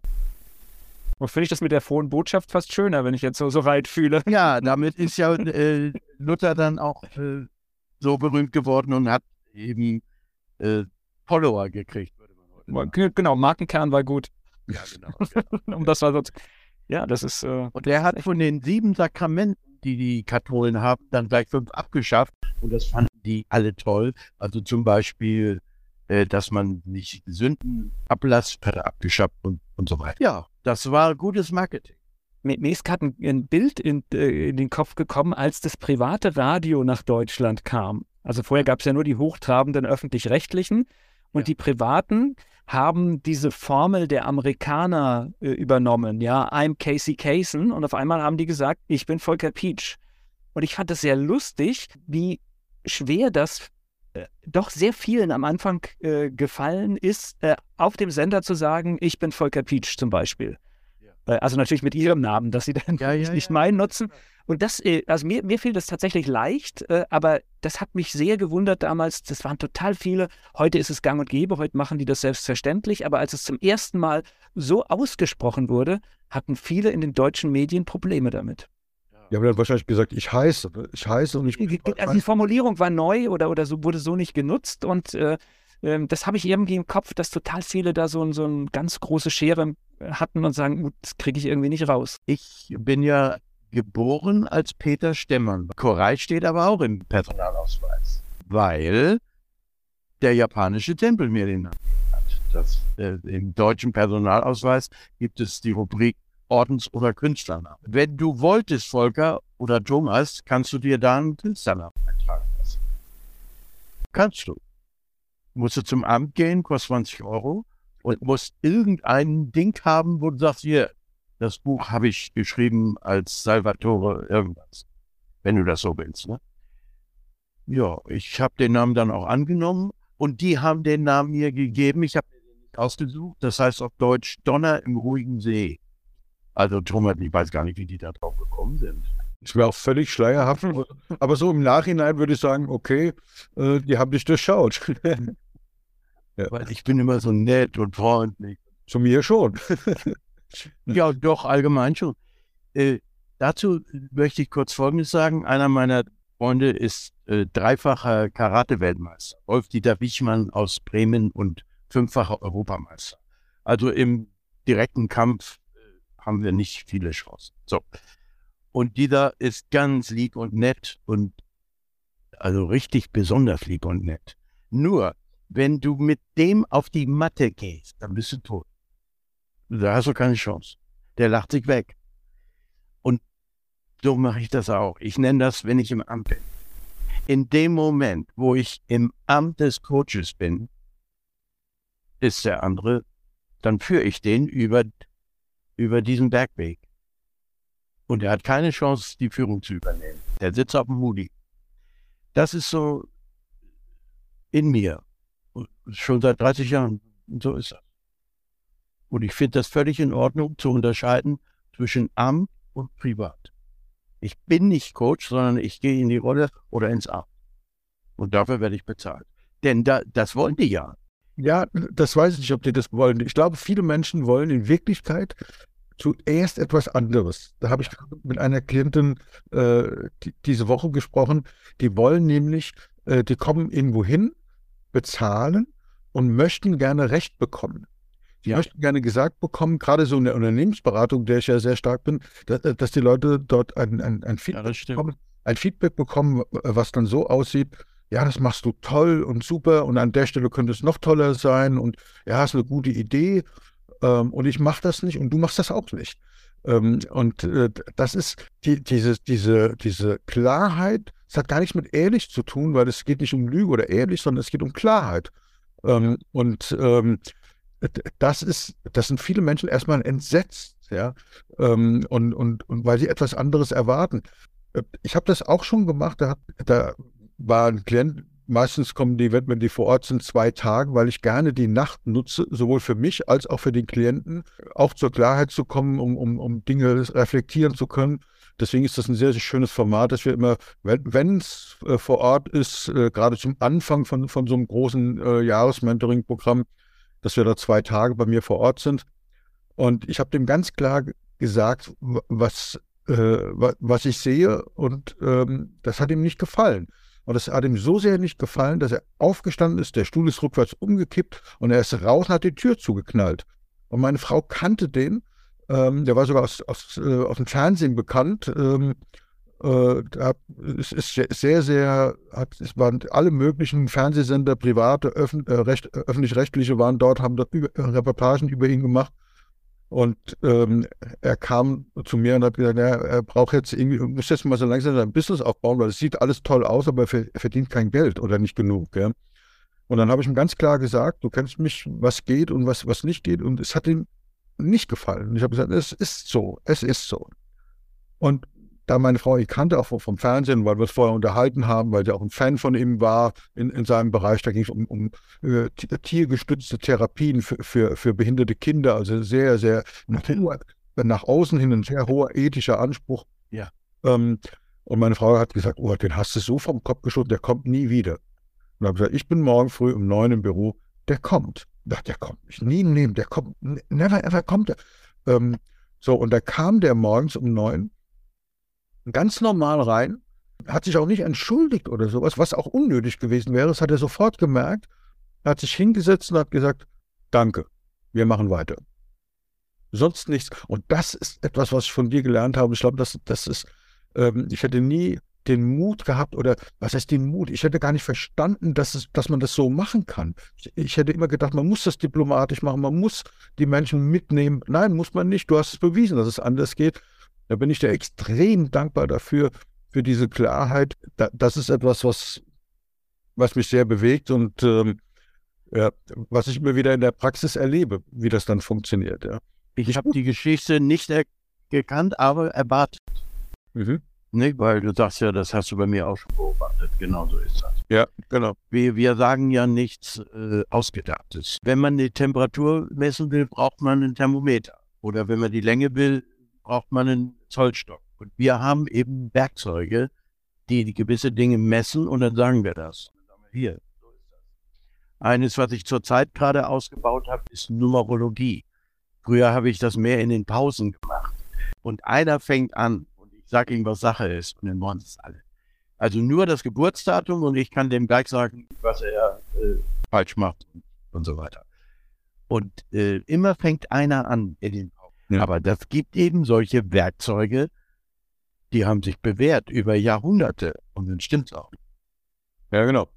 Ähm, da haben wir äh, vorhin mit unserem anderen Gast, mit dem Timo, drüber gesprochen, äh, wo ich mal sage, ich mag es nicht, wenn es erklärt wird, sondern es ist einfach so. Und wenn es funktioniert, wenn es nichts für dich ist, dann brauchst du dich nicht mit, mit zu beschäftigen. Aber schau mal hin, wenn es was für dich ist. Ich will nicht immer analysieren, wo das herkommt. Ich, da bin ich zu sehr Techniker und zu sehr Wissenschaftler dafür. Das geht schief. Weil da kann ich dir, wenn du, wenn du es versuchst, wissenschaftlich zu erklären, kann ich dir hunderttausend Argumente bringen, warum das falsch ist. Und das wäre schade, weil äh, das, äh, wir, wir ich habe vor, vorhin äh, gegenüber dem Timo die Geschichte erzählt äh, von dem Taoismus, dass, äh, dass die, die Asiaten sagen, ähm, dass das, das Tao das Unsagbare, das Unaussprechliche ist, also das, wofür wir keine Worte haben. Das ist nämlich ein viel schöneres Bild.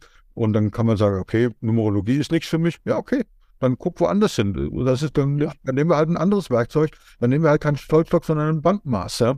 ja. Äh, so. Und äh, wenn das für dich zu ungenau ist, dann nehmen wir halt äh, die Schwingung eines Quarzes und multiplizieren die mit, äh, keine Ahnung, äh, und so weiter, wie halt das, der Urmeter halt jetzt neu, neu definiert wird. Äh, das sind, das sind einfach, wie du sagst, das sind Werkzeuge, ähm, die funktionieren. Übrigens, wir haben natürlich im Mentoren Media Verlag. Da sind wir sehr dankbar, dass du uns da das Vertrauen schenkst und äh, viele Impulse. Es gibt tolle Hör Hörbücher, ähm, tolle med geführte Meditationen von dir. Ähm, wir sind kurz davor, ein, ein Mega-Buch, wo ich mich unglaublich darauf freue, äh, fertig zu machen, nämlich Der Weg vom Durchschnitt zur Elite. Und das ist, glaube ich, ein Titel, der perfekt zu dir passt, ähm, weil ich glaube, dass das Wort dass wir überhaupt das Wort Durch, Durchschnitt in diesem Titel nehmen durften, weil du bist alles andere als Durchschnitt. Ähm, aber das ist wirklich dieser Anspruch, vom, vom, vom Durchschnitt zur Elite werden. Ähm, deswegen kleiner Lesetipp, ähm, kann man schon vorbestellen bei uns auf der Seite, der Weg vom Durchschnitt zur Elite. Wir gemeinsam äh, arbeiten an einem Buch, ähm, wo wir noch nicht so viel verraten wollen, wo es aber auch viel, viel um Enneagramm geht, aber nicht nur ums Enneagramm, sondern wie können wir das ins Business umbauen? Was hat das mit Team zu tun, mit Teams zu tun? Was hat das mit Führung zu tun? Was hat das mit unternehmerischen Entscheidungen zu tun? Äh, da freue ich mich auch sehr, sehr drauf. Und ähm, ich möchte dir von einer kleinen Geschichte erzählen, die ich äh, letzte Woche geschenkt bekommen habe, ja. äh, wo ich sofort an dich gedacht habe. Erfolge, ich habe dir die noch gar nicht erzählt. Ich war ja letzte Woche in Wien auf der GSA Winterkonferenz da sprechen, da treffen sich alle Leute, alle Menschen, super, naja, was ist alle? Äh, das ist so, das ist eine kleinere Konferenz mit 200 Leuten. Da, da hat die Unternehmerin, die du mir mal auf ein Telefon gesagt hattest, wohl ihre Prüfung abgelegt. War das nicht so? Die Zwischenprüfung, genau. Also, und du gehörtest zu der Jury, ne? Oder? Zu, äh, zu, zu, zum Prüfungsausschuss, genau. Ich äh, darf die, diese äh, diese äh, Prüfungen, Zwischenprüfungen immer mitbewerten, nicht alleine, sondern gehört da zum okay. Prüfungsausschuss. Äh, genau, da war das.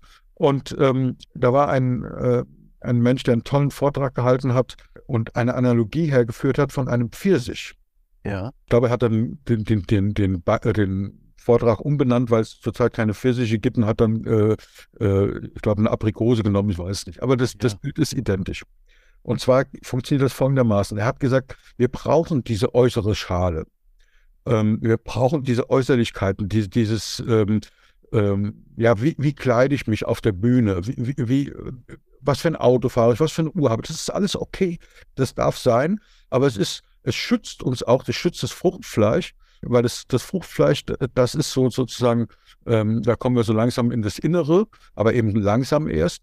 Ähm, und wenn wir das vergleichen, wie dünn diese Hülle ist, diese äußere gegenüber dem, dem restlichen ähm, Pfirsich, dann sehen wir schon, welche, welche Rolle das spielt. Es ist nach außen, es schützt uns, es zeigt, wie das aussieht, macht uns auch lecker sozusagen. Okay, das hat eine schöne Farbe, sieht, sieht lecker aus, äh, macht Lust reinzubeißen und so. Das war dieses Bild. Und dann kommt das Fruchtfleisch und er sagt, das ist eben das, was uns nährt, das ist was von außen kommt, das ist ähm, äh, Enneagramm gesehen sozusagen, das ist äh, Erziehung, das ist Kultur, das sind Werte, alles von außen. Und dann kommen wir an den Kern dran. Und viele glauben, dass der Kern sozusagen, dass das ist das, was wir tatsächlich sind. Dieser Kern. Und dann hören viele auf. Und er hat dann etwas gemacht, was ich mega beeindruckend fand. Er hat nämlich einen Schraubstock auf der Bühne genommen und hat diesen Kern eingespannt in den Schraubstock und hat den aufgebrochen. Und dann hat man den wahren Kern gesehen. Das war ein ganz kleiner grüner Spross. Das ist der eigentliche Kern. Das war nicht das Besondere. Das Besondere war seine Erklärung dazu. Er hat gesagt, das, was wir als Kern interpretieren, ist in Wirklichkeit verholztes Fruchtfleisch. Und das ist ein wunderbares Bild für mich gewesen, weil es bedeutet ja, dass das, was wir von außen bekommen, diese ganzen Glaubenssätze, die, ähm, die, diese Erziehung und so weiter, dass das so oft penetriert wird, immer wieder ähm, gesagt wird, dass es sich verfestigt und dass wir glauben, dass das unser wahrer Kern ist. Es ist mhm. aber nicht der wahre Kern. Und äh, deswegen kamst du mir in den Sinn, die meisten Coaches, ich will jetzt niemand zu nahe treten, aber die meisten Coaches äh, schaffen es, an diesem Fruchtfleisch zu arbeiten, die Glaubenssätze, die dort sind, zu bearbeiten. Das ist alles wunderbar, das ist toll. Was du schaffst, ist mit deiner Art, und ich glaube, es geht nur auf deine Art, diesen Kern, dieses verholzte Fruchtfleisch aufzuknacken, um an den wahren Kern ranzukommen. Ich glaube, das, das, das war ein Bild, wo ich sofort an dich gedacht habe, das muss ich dir unbedingt erzählen. Deswegen nutze ich jetzt hier die Gelegenheit bei uns im, im Podcast. Ähm, vielleicht hilft es auch dem einen oder anderen, weil ich habe mit vielen Teilnehmern äh, der Winterkonferenz gesprochen. Alle fanden dieses Bild mega beeindruckend. Ja, ich höre das zum ersten Mal, finde es auch sehr gut, gehe aber spontan noch einen Schritt weiter. Dieser kleine Spross, der hervorkommt, wenn ich ihn in den Schraubstock einspanne, der wächst zu einem neuen Baum. Genau. Und darum geht es, dass der wahre Kern dann eben auch, wenn er gesät ist, dann darf er auch Dabei helfen wir Leuten, du als Mentor oder auch als Verleger, auch mit deinem Führungsteam und so, und ich eben als Einzelcoach. Genau dabei, zu wachsen. Ja. Und im buddhistischen Sinne gibt es drei Wege und das ist der mittlere Weg und der bedeutet, du sollst nicht nur bis zu deiner eigenen Vervollkommnung wachsen, sondern auch anderen zur Verfügung stehen, wenn die das auch wollen. Und das ist das sogenannte Bodhisattva-Prinzip oder auf Deutsch Mentor. Okay, cool. Holger, du bist sprachlos? Ich, ich, bin sprachlos. Ich überlege jetzt gerade so, ich, ich habe jetzt dieses Gesamtbild der drei Gespräche, die wir geführt haben, in mir und ich, äh, ich überlege jetzt, was, was denkt jetzt vielleicht die eine oder der andere, wenn sie das alles gehört haben, weil wir heute doch ähm, Dinge aufgemacht haben, die wir zwar immer mal so angedeutet haben, aber letztendlich so nie besprochen haben hier im Podcast. Ja, ja, das stimmt. Deswegen ähm, diese Geburtstagsfeier zum hundertsten, zur hundertsten Folge, was ja auch was mit äh, Disziplin zu tun hat, mit Durchhaltevermögen zu tun hat, mit Konsequenz zu tun hat, auch mit Klarheit zu tun hat. Ähm, und wir gesagt haben, wir wollen niemand anderes im Podcast haben. Äh, das ist so dieses Highlander-Prinzip, ja, ähm, wo wir gesagt haben, nein, heute machen wir eine Ausnahme. Heute nehmen wir Menschen mit dazu, die uns wichtig sind, die uns beeinflusst haben, ähm, Irgendwas mit uns machen? Ja, was mit uns machen, genau. Ähm, und da haben wir drei wunderbare Menschen. Der Markus war mit dabei, im Verlag natürlich. Der Timo war dabei, der auch wirklich unfassbar äh, tief schauen kann, der, der ach, sagt, ich sehe das gerade, es kommt auf mich zu, ich kann es gar nicht ausdrücken in seinen Worten. Ähm, wunderbar. Und äh, du mit, dein, mit deiner Art und, und deiner Klarheit. Also es war ein, ein schöner Ausflug und ähm, ich denke, wenn es dazu führt, dass sich der ein oder andere aus dem Podcast verabschiedet, dann bitte sehr, dann ist es gut.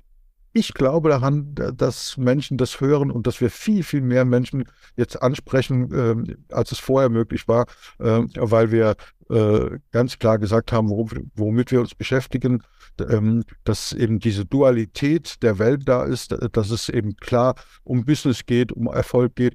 Aber Erfolg und Geld zum Beispiel ist eine Folge von etwas, ist ein Ergebnis von etwas. Richtig. Ähm, und ja, ich, ich, mag noch eins klarstellen. All das, was wir heute hier auch gehört haben, befreit aber zum Beispiel nicht von den ganzen Inhalten der Unternehmer Academy.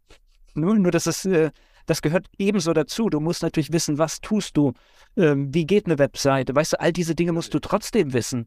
Ja, das ist ja, äh, deswegen war mein Wunschkandidat eben auch Koray, weil ähm, nochmal äh, zu dem, was du machst, Koray, du, sag, du sagst ja auch, du verbindest ähm, östliche und äh, westliche Weisheitssysteme. Und ich gehe darüber hinaus, es sind ja nicht nur Weisheitssysteme, sondern einfach auch Tools, so wie du es vorhin gesagt hast, Werkzeuge.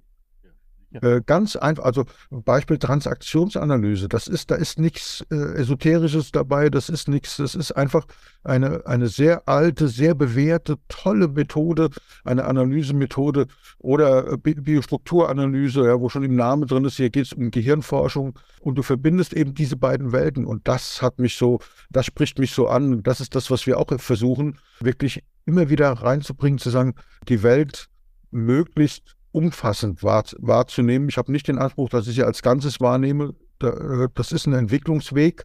Da, da, da, bin ich noch lange nicht. Da bist du weiter wie ich und da ist Dalai Lama wahrscheinlich auch weiter. Und du hast ja gesagt, selbst der ist noch nicht am, am Ende angekommen. Ich habe noch einen langen Weg vor mir, aber das ist so das Bild, was ich da habe, dass ich das möglichst, und ich mag dieses Wort gesamtheitlich weil ich glaube, dass das Wort äh, ganzheitlich ziemlich verbrannt ist, äh, dass das oft in den falschen Hals kommt und, und im falschen Kontext äh, verwendet wird. Und deswegen mag ich lieber das gesamtheitlich zu sehen, dieses, so wie du das sagst, dieses östliche und westliche miteinander zu nehmen. Ja. Ich bringe das in den Satz zum Westen des Ganzen. Also das geht über ein Ego-Prinzip hinaus, ist alterozentriert, ist das Streben zur Erkenntnis, wie die Welt wirklich ist. Und das freut mich, dass es euren Verlag gibt, dass ihr das genau auf eure Fahne geschrieben habt. Das äh, merkt ja jeder an dem Programm, das ihr habt. Sehr schön. Also ihr seid gestartet, ihr seid ja noch gar nicht im Zenit, aber das kommt ja alles noch. Die ja, besten Sachen kommen ja noch. Und apropos Unternehmer Academy, das war ja auch der Grund, warum du von Anfang an auch bei der Unternehmer Academy dabei warst. Ja. Und da war ja das Feedback auch, äh, da waren ja wirklich gestandene äh, Unternehmer und Unternehmerinnen, wo ich gedacht habe, oh, ich bin mal gespannt, wie die das nehmen. Und die Begeisterung war ja gigantisch. Ja. Das, ähm, dieses Feedback, was wir da bekommen haben, war, war toll. Äh, vor kurzem hat Maxim Mankiewicz, den darf ich nennen, weil er sehr öffentlich Arbeit macht, äh, mich dort kennengelernt, mir das erzählt, ich konnte mich gar nicht erinnern, und äh, bei mir ein kleines Coaching gemacht. Also wunderbar, also klasse. Ja, genau. Voll spannend. Ich, also, äh, ich, wir, hatten hier, wir hatten hier irgendwie tolle Gäste heute. Ich bin äh, jetzt erstmal geplättet und muss das alles für mich auch erstmal verarbeiten, was ich heute gehört habe. Ja, wir haben auch neue Dinge erfahren und, und äh, neue Dinge gesehen, neue Sichtweisen. Also es war für uns auch ein, ein tolles Erlebnis, das mal so zu öffnen und, und äh, diese, diese Menschen äh, zuzulassen, reinzulassen, ähm, von uns was zu zeigen, äh, worauf wir Wert legen. Toll. Vielen, vielen Dank. Dankeschön. Okay. Ich wünsche euch einen magischen Tag. Have a magic day. Magie ist heute irgendwie ganz groß im Kurs, ja. Ja. Übrigens, Danke. Äh, ein Magister ist ein Meister. Magie ist Meisterschaft.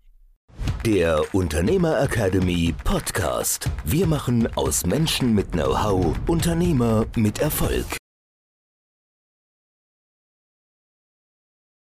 Werbung was passiert, wenn der Chef oder die Chefin eine Auszeit nimmt und die Angestellten auf sich allein gestellt sind? Christian Pukelsheim und Michael Habekorst beschreiben in ihrem Buch Radikal weg die Herausforderungen für Unternehmer und Mitarbeiter, welche Vorbereitung notwendig ist und worauf unbedingt zu achten ist bei einer Auszeit. Radikal weg, wenn der Chef ein Jahr Auszeit nimmt und das Unternehmen dennoch funktioniert. Erschienen im Mentoren Media Verlag www.mentoren-verlag.de